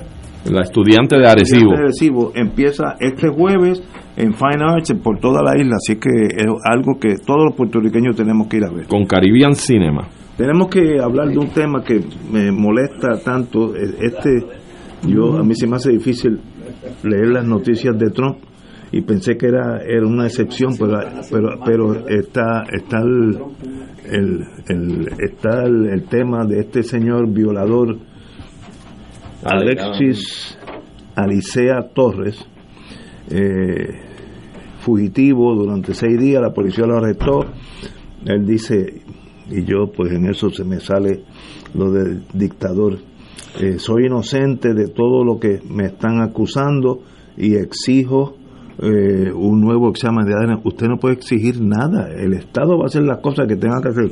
Así que usted, mi recomendación es no diga nada, no hable, búsquese un abogado bueno, porque va a tener problemas bien serios y, y si sale culpable, la perpetua es demasiado de corta para mí entender, pero tal vez, como dicen en la película, it's the romantic in me, tal vez esas cosas me emocionan. Y si hubiera que fusilarlo, yo no tengo problema alguno en estar en el escuadrón ese de fusilamiento porque es, algo que sencillamente no puede ser comprendido por el ser humano normal. Compañero. Pero antes de que lo fusile, él sí tiene derecho a pedir Absoluto. una de, de. Sí, sí, pero... pero Ahora, yo quería decir algo sobre eh, los arrestos o el arresto que culminó ayer lunes. Y, y yo no quiero desmeritar eh, verdad la, el sacrificio incluso individual individual que hayan hecho policías y otros funcionarios de orden público e incluso de otras agencias. Ahora eh, yo quiero decir lo siguiente. Eh, supuestamente este individuo lo están buscando desde el pasado martes verdad Pas- eh, semana pasada en un programa eh, pro policía de Puerto Rico que se llama Pelota Dura. Eh, ya el jueves estaba convocada toda la alta oficialidad y este señor comisionado que pretende ser muy muy este cinematográfico por ponerle ¿verdad? un nombre eh, anunció de que todas las fuerzas del orden público eh, de tierra, de agua y de mar, eh, estatales y federales, estaban trabajando 24 horas al día. Correa con todo. Y lo primero que a mí se me ocurrió, yo dije, bueno, pero ¿cuál es el tamaño de laja? Tú sabes, estamos hablando de lajas, no de no de el oeste de Estados Unidos. Este, el, el Laja no será el, el municipio más pequeño, pero tampoco es el más grande. Y es relativamente, relativamente llano, por lo menos un pedazo grande de laja. Y a mí se me quedó la hormiguita, y yo te pregunto a ti, Ignacio, que sabes bastante de eso, ¿cuán difícil es peinar de manera, vamos a decir, rectangular, por poner un nombre, una superficie bastante plana, bastante plana, o bastante, o tiene sus accidentes, pero tampoco es, son alturas alpinas o himalayicas. No son sumideros. O sea, tampoco son sumideros, tampoco son eh, fallos geológicos. O sea, y pasó jueves, pasó viernes, pasó sábado, pasó domingo. Sabemos que los fines de semana casi no hay noticias, casi no hay, no se genera noticias. Y da la casualidad que el lunes por la mañana lo encuentra un empleado de, eh, de emergencias municipales. Un empleado, esos que sal- salvan a la gente en los ríos, Sí, sí, ¿verdad? sí. Este, un empleado municipal en un riachuelo. Y entonces sigo la noticia el resto del día, del día de ayer, y todo el honor y toda la felicitación se la lleva la policía de Puerto Rico. Fíjate que casi no se mencionaba bomberos, se mencionaba el alcalde tal o el más cual, pero el toda todo el, el honor se lo llevó la policía de Puerto Rico. Y recordemos que la policía de Puerto Rico está bien malita en la opinión pública de Puerto Rico. Todavía hoy no se ha dado un informe del ajusticiamiento del muchacho de 15 años o de 14 años del carro aquí en creo que en Puerto Nuevo, en las colindancias de Puerto Nuevo con la urbanización Las Américas, el muchacho que no tenía licencia, que se acababa de robar un carro. Todavía hoy no hay un informe de un incidente que tuvo la policía municipal de San Juan en la placita de Santurce y de eso va año y pico. Y entonces, este, bueno, anoche le dieron el, el, el bate de, de pelota dura y yo no tengo problema con que unas personas se hayan sacrificado. Pero la pregunta mía es una pregunta técnica. Es haber estado seis días y no haber peinado de manera militar el, el, el pueblito de Laja, porque, porque eso tampoco es una ciudad, eso es un municipio que tiene un tamaño y hay Google. Y a mí me da la impresión de que por supuesto que lo iban a arrestar, eso es obvio, porque la pelea era muy desigual pero pero me da un pienso de que de que de que la policía se está beneficiando de escapularios ajenos en un momento donde está malita de la manera en que nos tratan a los manifestantes los primeros de mayo y ahora 2023, ¿verdad? Los jóvenes y los puertorriqueños, jóvenes y no jóvenes, que están en las luchas ambientales, que hasta cierto punto están llevando la vanguardia de la lucha política del pueblo puertorriqueño. Dos notas al calce. a Y yo quiero saber si yo estoy en lo equivocado o si mi argumento tiene algún mérito. Dos notas al calce a lo que tú planteas. Por un lado, era de esperarse. Cuando yo supe, ¿verdad? Me enteré el primer día y segundo de que estaban buscando y no daban con él y seguían el rastro y que sé qué. A la persona que estaba conmigo yo le dije, lo capturan entre lunes y martes. Y me dijo, ¿cómo estás tan seguro de eso? El tipo se conoce toda esa área, se va a estar escondiendo, pero se va a cansar, se va a quedar sin agua, sin comida, se va a cansar y lo van a encontrar. Y dicho y hecho, así fue. Y lo segundo, esa es la primera nota al, al. La segunda, que ponle tú que la policía haya hecho todo ese trabajo. Tú no tienes que felicitar a nadie porque haga el trabajo que tiene que hacer y que lo haga bien. Para eso se les paga. Tan sencillo como eso.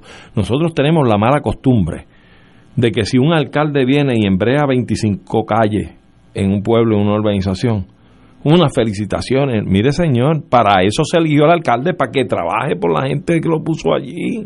El gobernador también.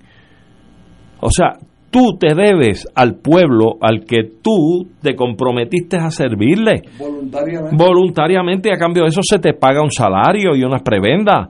Es decir, no hay que felicitar a nadie porque haga su trabajo. Estamos mal. Entonces, cuando hay situaciones en que la raya se cruza, la línea se cruza, entonces ahí no hay quien critique. Es muy severa la crítica. Oye, a mí todavía me cuesta trabajo, porque es que nadie ha confrontado esto. Cuando los policías en un justo reclamo, porque yo tengo que ser justo también, un justo reclamo salarial, prácticamente se amotinaron frente al centro de convenciones e impidieron el libre flujo y tránsito de una de las guaguas que movía a los integrantes de la Junta de Control Fiscal. Eso se vio eso, eso se vio por las cámaras de televisión. Y yo me preguntaba en ese momento cuando yo veía ese espectáculo, decía, ¿dónde está la fuerza del choque? De ellos mismos, impidiéndoles que acometan un acto como ese cualquier otro manifestante que hubieran ido allí, entiéndanse, maestros ante la Junta de Control Fiscal, a hacer la misma manifestación que hicieron esos guardias allí, le hubiesen entrado a palo y lo hubiesen arrestado. Ese día la policía, ese día la policía le restringió el movimiento, por no decir secuestro, le restringió el movimiento a, los miembros de la Junta de Control. Que son funcionarios federales y que pueden haber cometido un delito ¿Dónde está la investigación? ¿Dónde está el procesamiento? Que hubieran sido los maestros, los empleados de obras públicas o de las autoridades de fuentes fluviales, que hubieran sido empleados públicos, que no fueran los policías de que estuvieron allí. Mire, señor, el macaneo, el arresto, los procesamientos, inclusive a nivel federal, hubiesen estado choretos. Y esas son las desigualdades que hay que criticar. Y otra cosa, Arturo y, e Ignacio, otra cosa que quiero comentar para, para vuestra opinión. Eh, ayer, cuando ya traen a la persona arrestada, se cometieron dos negligencias principales.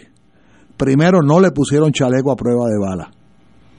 Era un quitao, era un quitao que hubiese gente que lo manifestaron en los medios que hubieran tomado la justicia por sus manos.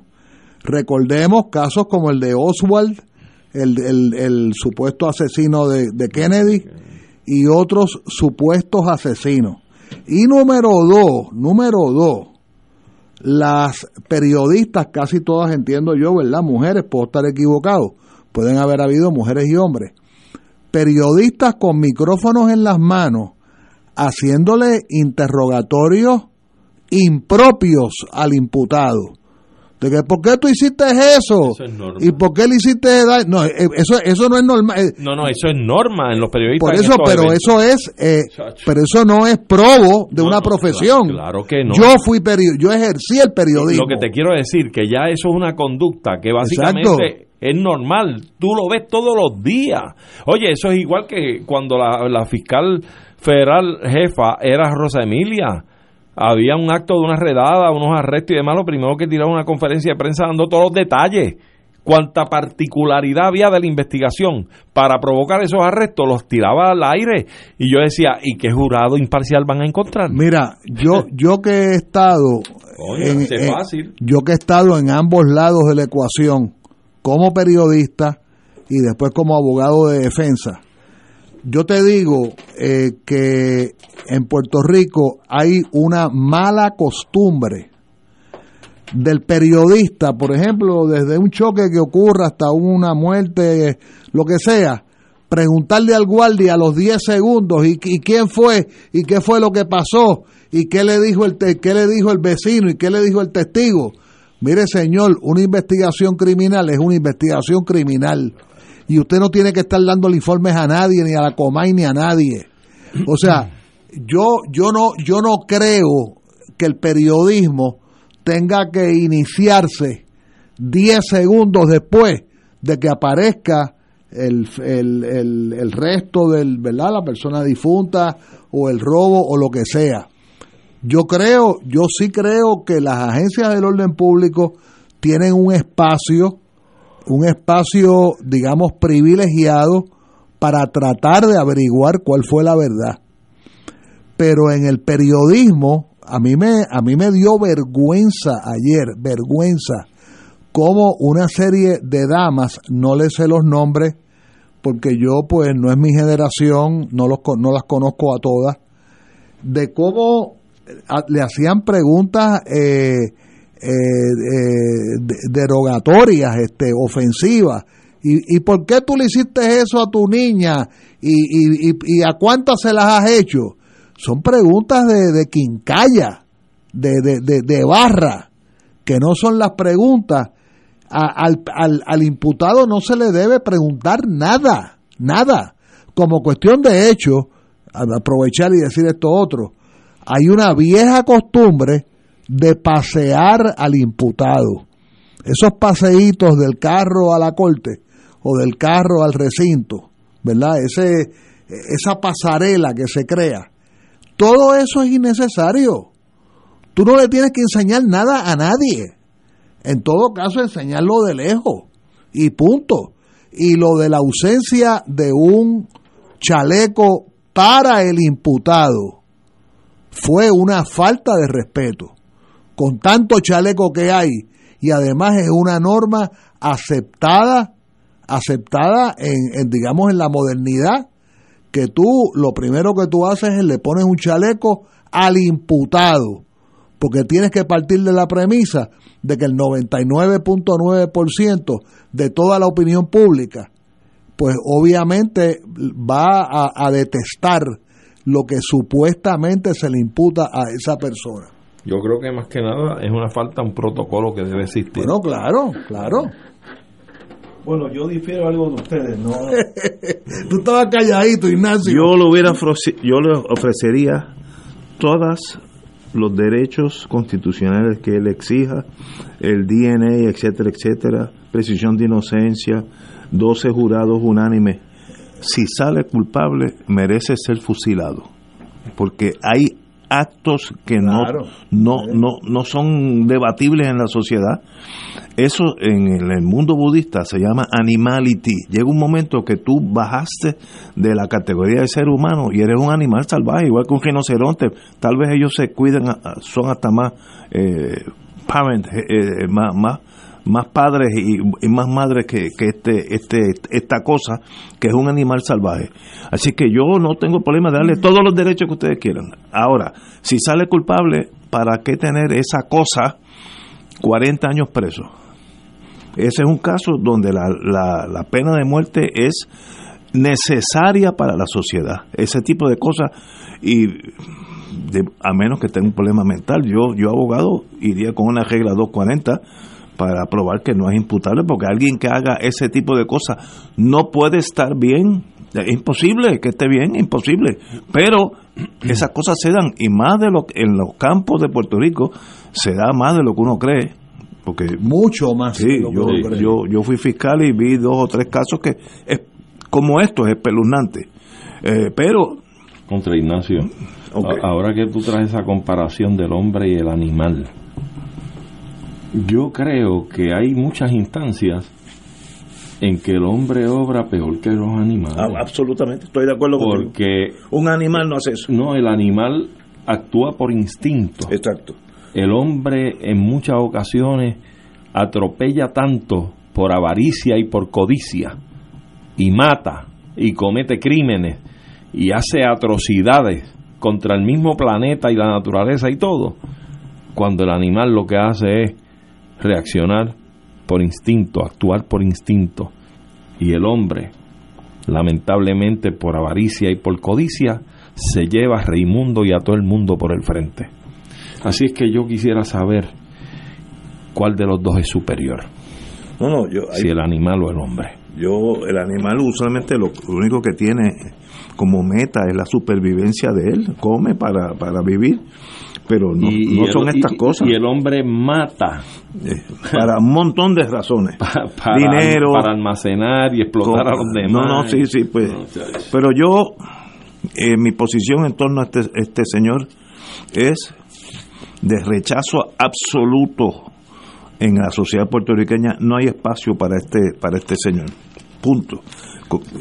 Eh, luego, pues, este, pasamos la página lo más rápido posible. Y casos de incesto en, la, en los pueblos pobres, los, que, los dos que yo tropecé eran de la montaña, gente ignorante básicamente, y rayando en la ignorancia, pobre y sin educación, una combinación fatal. Fíjate, Ignacio, yo creo que, que este caso es un buen ejemplo de el compromiso que tiene que tener y que tienen los jueces en Puerto Rico para enfrentarse a los casos, recibirlos y adjudicarlos conforme a la prueba que se desfila. Los jueces son seres humanos que han estado expuestos a todas estas noticias, a todas estas opiniones y que probablemente como individuos tienen su opinión. Seguro. Pero una vez sentados en un estrado, tienen que desmembrarse de toda esa condición de ser humano común y tiene que concentrarse en las reglas del juego, de la presentación de la prueba, la admisibilidad de toda esa prueba, etcétera, etcétera, y, y- y dirigir un proceso mediante el cual la convicción, si es por jurado, sea una unánime y más allá de toda duda razonable, y si es por tribunal de derecho, que, que es el juez el que va a determinar si es culpable o no, pues tiene que ser una decisión sin que medie eh, alguna duda razonable. Así es que es interesante porque este caso es un buen ejemplo de cómo tienen los jueces que, vestirse con esa toga, con un andamiaje y, y una psiquis que es muy distinta a la del ciudadano común, como son ellos cuando están en su hogar y en el colmado y en cualquier otro lugar. Totalmente de acuerdo, mano dura y educación, que es la clave para todo en una sociedad. Mientras más educado un pueblo, menos problemas sociales vas a tener. Eso, eso es así de claro. Pero nosotros en ese, en ese renglón de educación hemos hecho un trabajo fatal, es la palabra, fatal, Fíjate, pésimo. Fíjate, Ignacio, eh, intimaste al final un tema, diríamos, separado, que es el tema de la pena de muerte. Eh, es muy es muy es muy fácil eh, pedir lo más drástico en casos como este, ¿verdad? Especialmente cuando han habido niños menores de edad, una niña de 13 años, etcétera. Pero la lucha con la lucha mundial contra la pena de muerte es una lucha bien cuesta arriba, eh, puede ser antipática, puede ser antipática, pero habemos muchos seres humanos que estamos comprometidos en el tema, ahora se le llama, so- somos abolicionistas, pero somos abolicionistas en el, en el sentido de abolir la pena de muerte. El concepto abolicionismo se usa en otros contextos, bueno, originalmente en el tema de la esclavitud, pero se usa en otros contextos, en otras luchas. Este, yo reconozco, o sea, la inmensa mayoría de la humanidad se ha alejado de la pena de muerte. Eso es correcto. Eso, Eh, y hay otro sector relativamente pequeño de, de la humanidad, desde los estados políticos, que todavía tienen pena de muerte, pero de facto no la, no la ejercen. Eh, yo creo que Obama y después Biden intentaron ubicarse en la jurisdicción federal en una, digamos, en una esfera de que, bueno, mira, no la puedo abolir, pero puedo no ejecutarla, ¿verdad? Y, yo, y esa batalla se está llevando a cabo en el mundo entero. Aquí tenemos un compañero abogado, eh, bueno, para mí joven, compañero Kevin Medina Román, que se ha destacado en, la, en las estructuras mundiales. Y antes de eso, Edgardo Edgardo Román. Román, eh, quien, Tú hablas de Kevin Rivera. Kevin Rivera Y Edgardo Román. y Edgardo fallecido. Román, exacto. Eh, eh, eh, Edgardo, que en paz descanse, que fue miembro de nuestra de nuestra mesa, ¿verdad? De, de- de Fuego Cruzado. Pero eh, Kevin todavía está representando a Puerto Rico eh, en varios eh, eh, cónclaves internacionales y creo que ha venido a puestos importantes a nombre de América Latina, el Caribe, Centroamérica, etcétera. La lucha en contra de la pena de muerte es una lucha bien fuerte en el mundo. Es difícil, es difícil, porque siempre va a haber un caso donde, eh, donde uno, ¿verdad?, pierde gasolina y cae en la, digamos, en la, en los brazos de favorecer la pena de muerte. Eh, yo siempre recuerdo, eh, porque yo estuve presente en ese entierro en Ponce, cuando falleció, cuando fue asesinado el hijo de, de Quique Ayoroa Santalí, y Quique, eh, que lo vamos a ver dentro de pocos días en la asamblea del Colegio de Abogados en Ponce, eh, Quique ha estado luchando por su salud en los últimos años, ¿verdad? Eh, pero lo, recuerdo cuando él, frente a, a- en el sepelio de su hijo, en, en el cementerio de Ponce, eh, se comprometió a seguir estando en contra de la pena de muerte. Y así otras personas, ¿verdad? Eh, ahora mismo, dentro de pronto, va a haber una sentencia en el Tribunal Federal que una, un caso que convocó mucha ira, que es el caso de Félix Verdejo. Eh, que se entienda bien de que el gobierno federal eh, pudo haberlo certificado. Eso quiere decir en español haberle pedido al jurado. Eh, realmente son dos juicios, es el mismo jurado, pero son dos juicios. El primer juicio es el de el de si es culpable o no es culpable y entonces se, se hace un receso de uno o dos días normalmente se le dice al jurado que descanse etcétera y entonces hay un hay como un segundo juicio que es el juicio de la pena este y claro eh, para ello el gobierno de Estados Unidos tiene que previamente haberlo certificado eh, que eso genera un protocolo en mayúscula.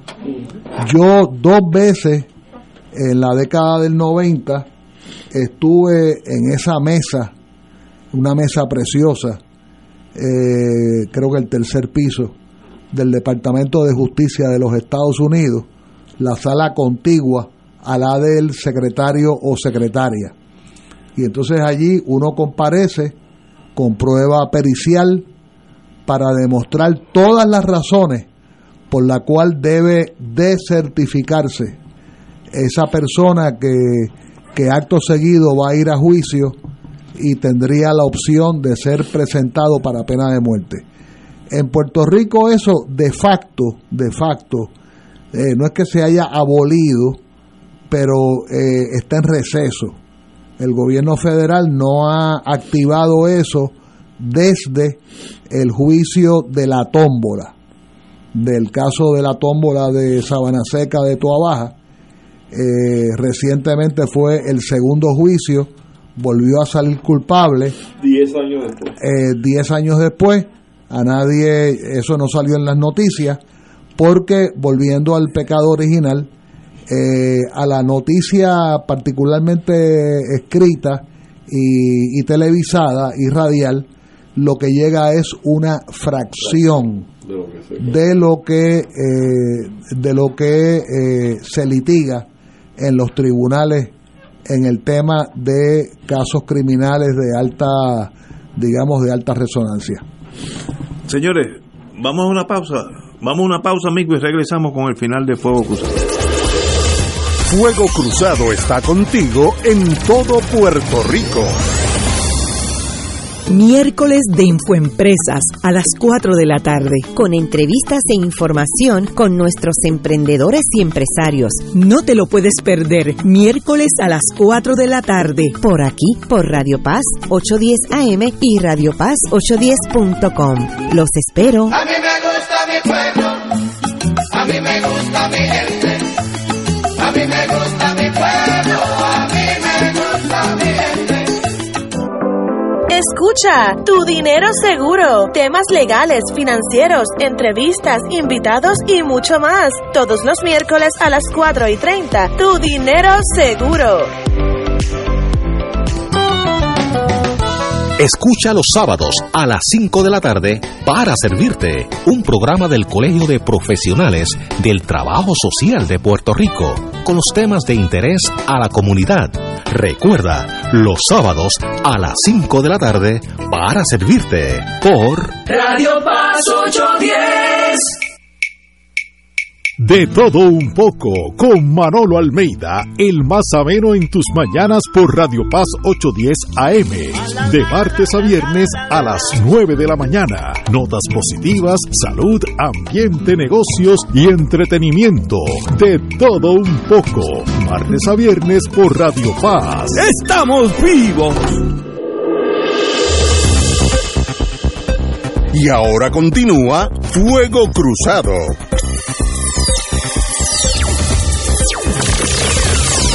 Antes que nada, se nos ha pasado algo que es imperdonable.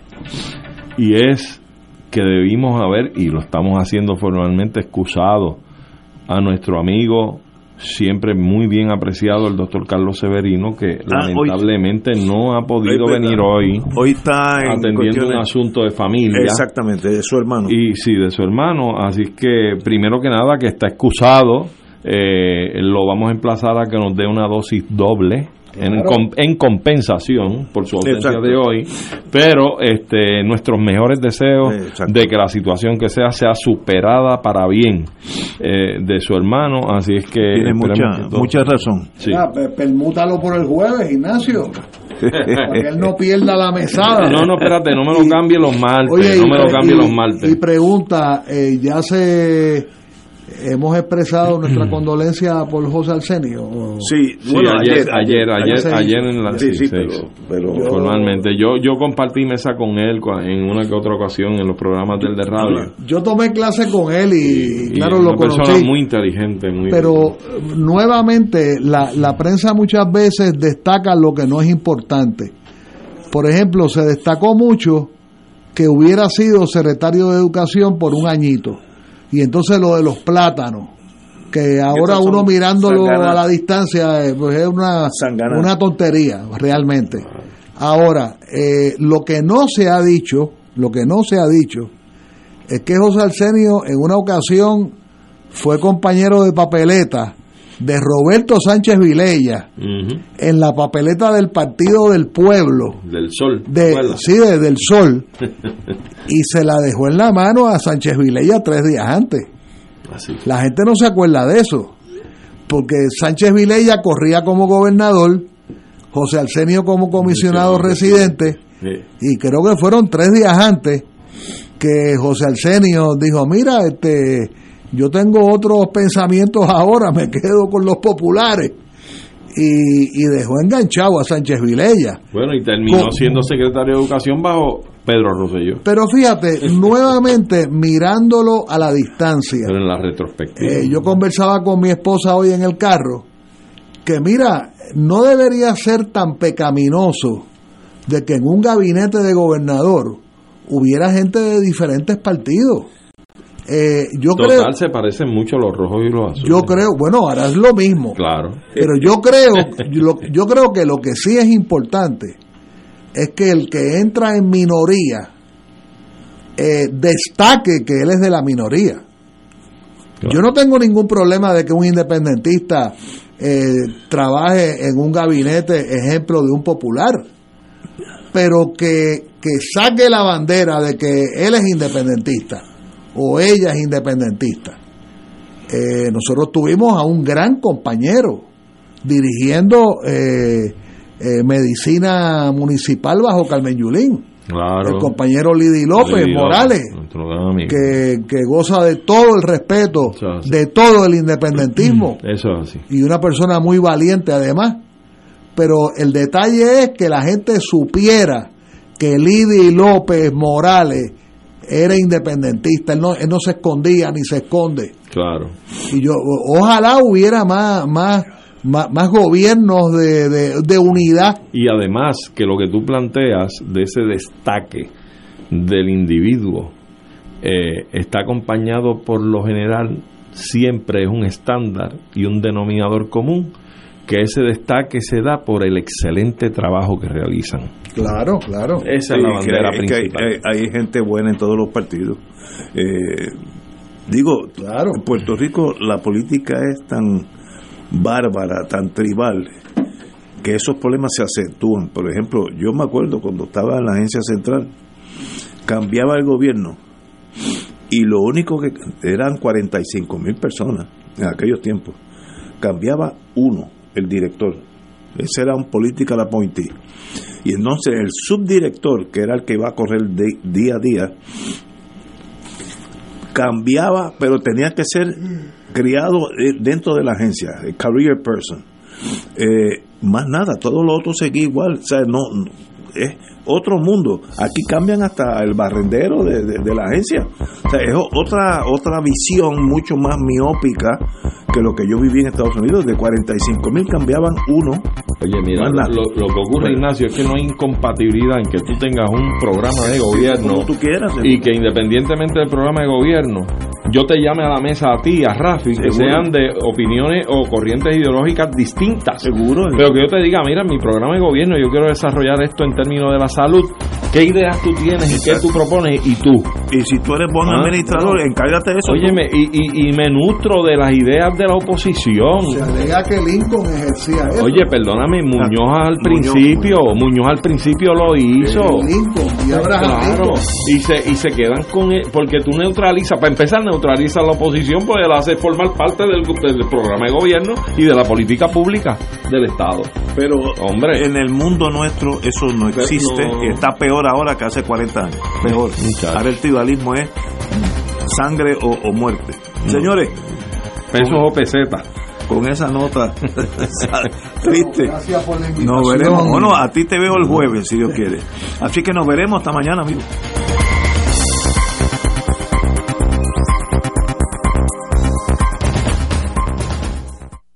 Esta emisora y sus anunciantes no se solidarizan necesariamente con las expresiones vertidas en el programa que acaban de escuchar.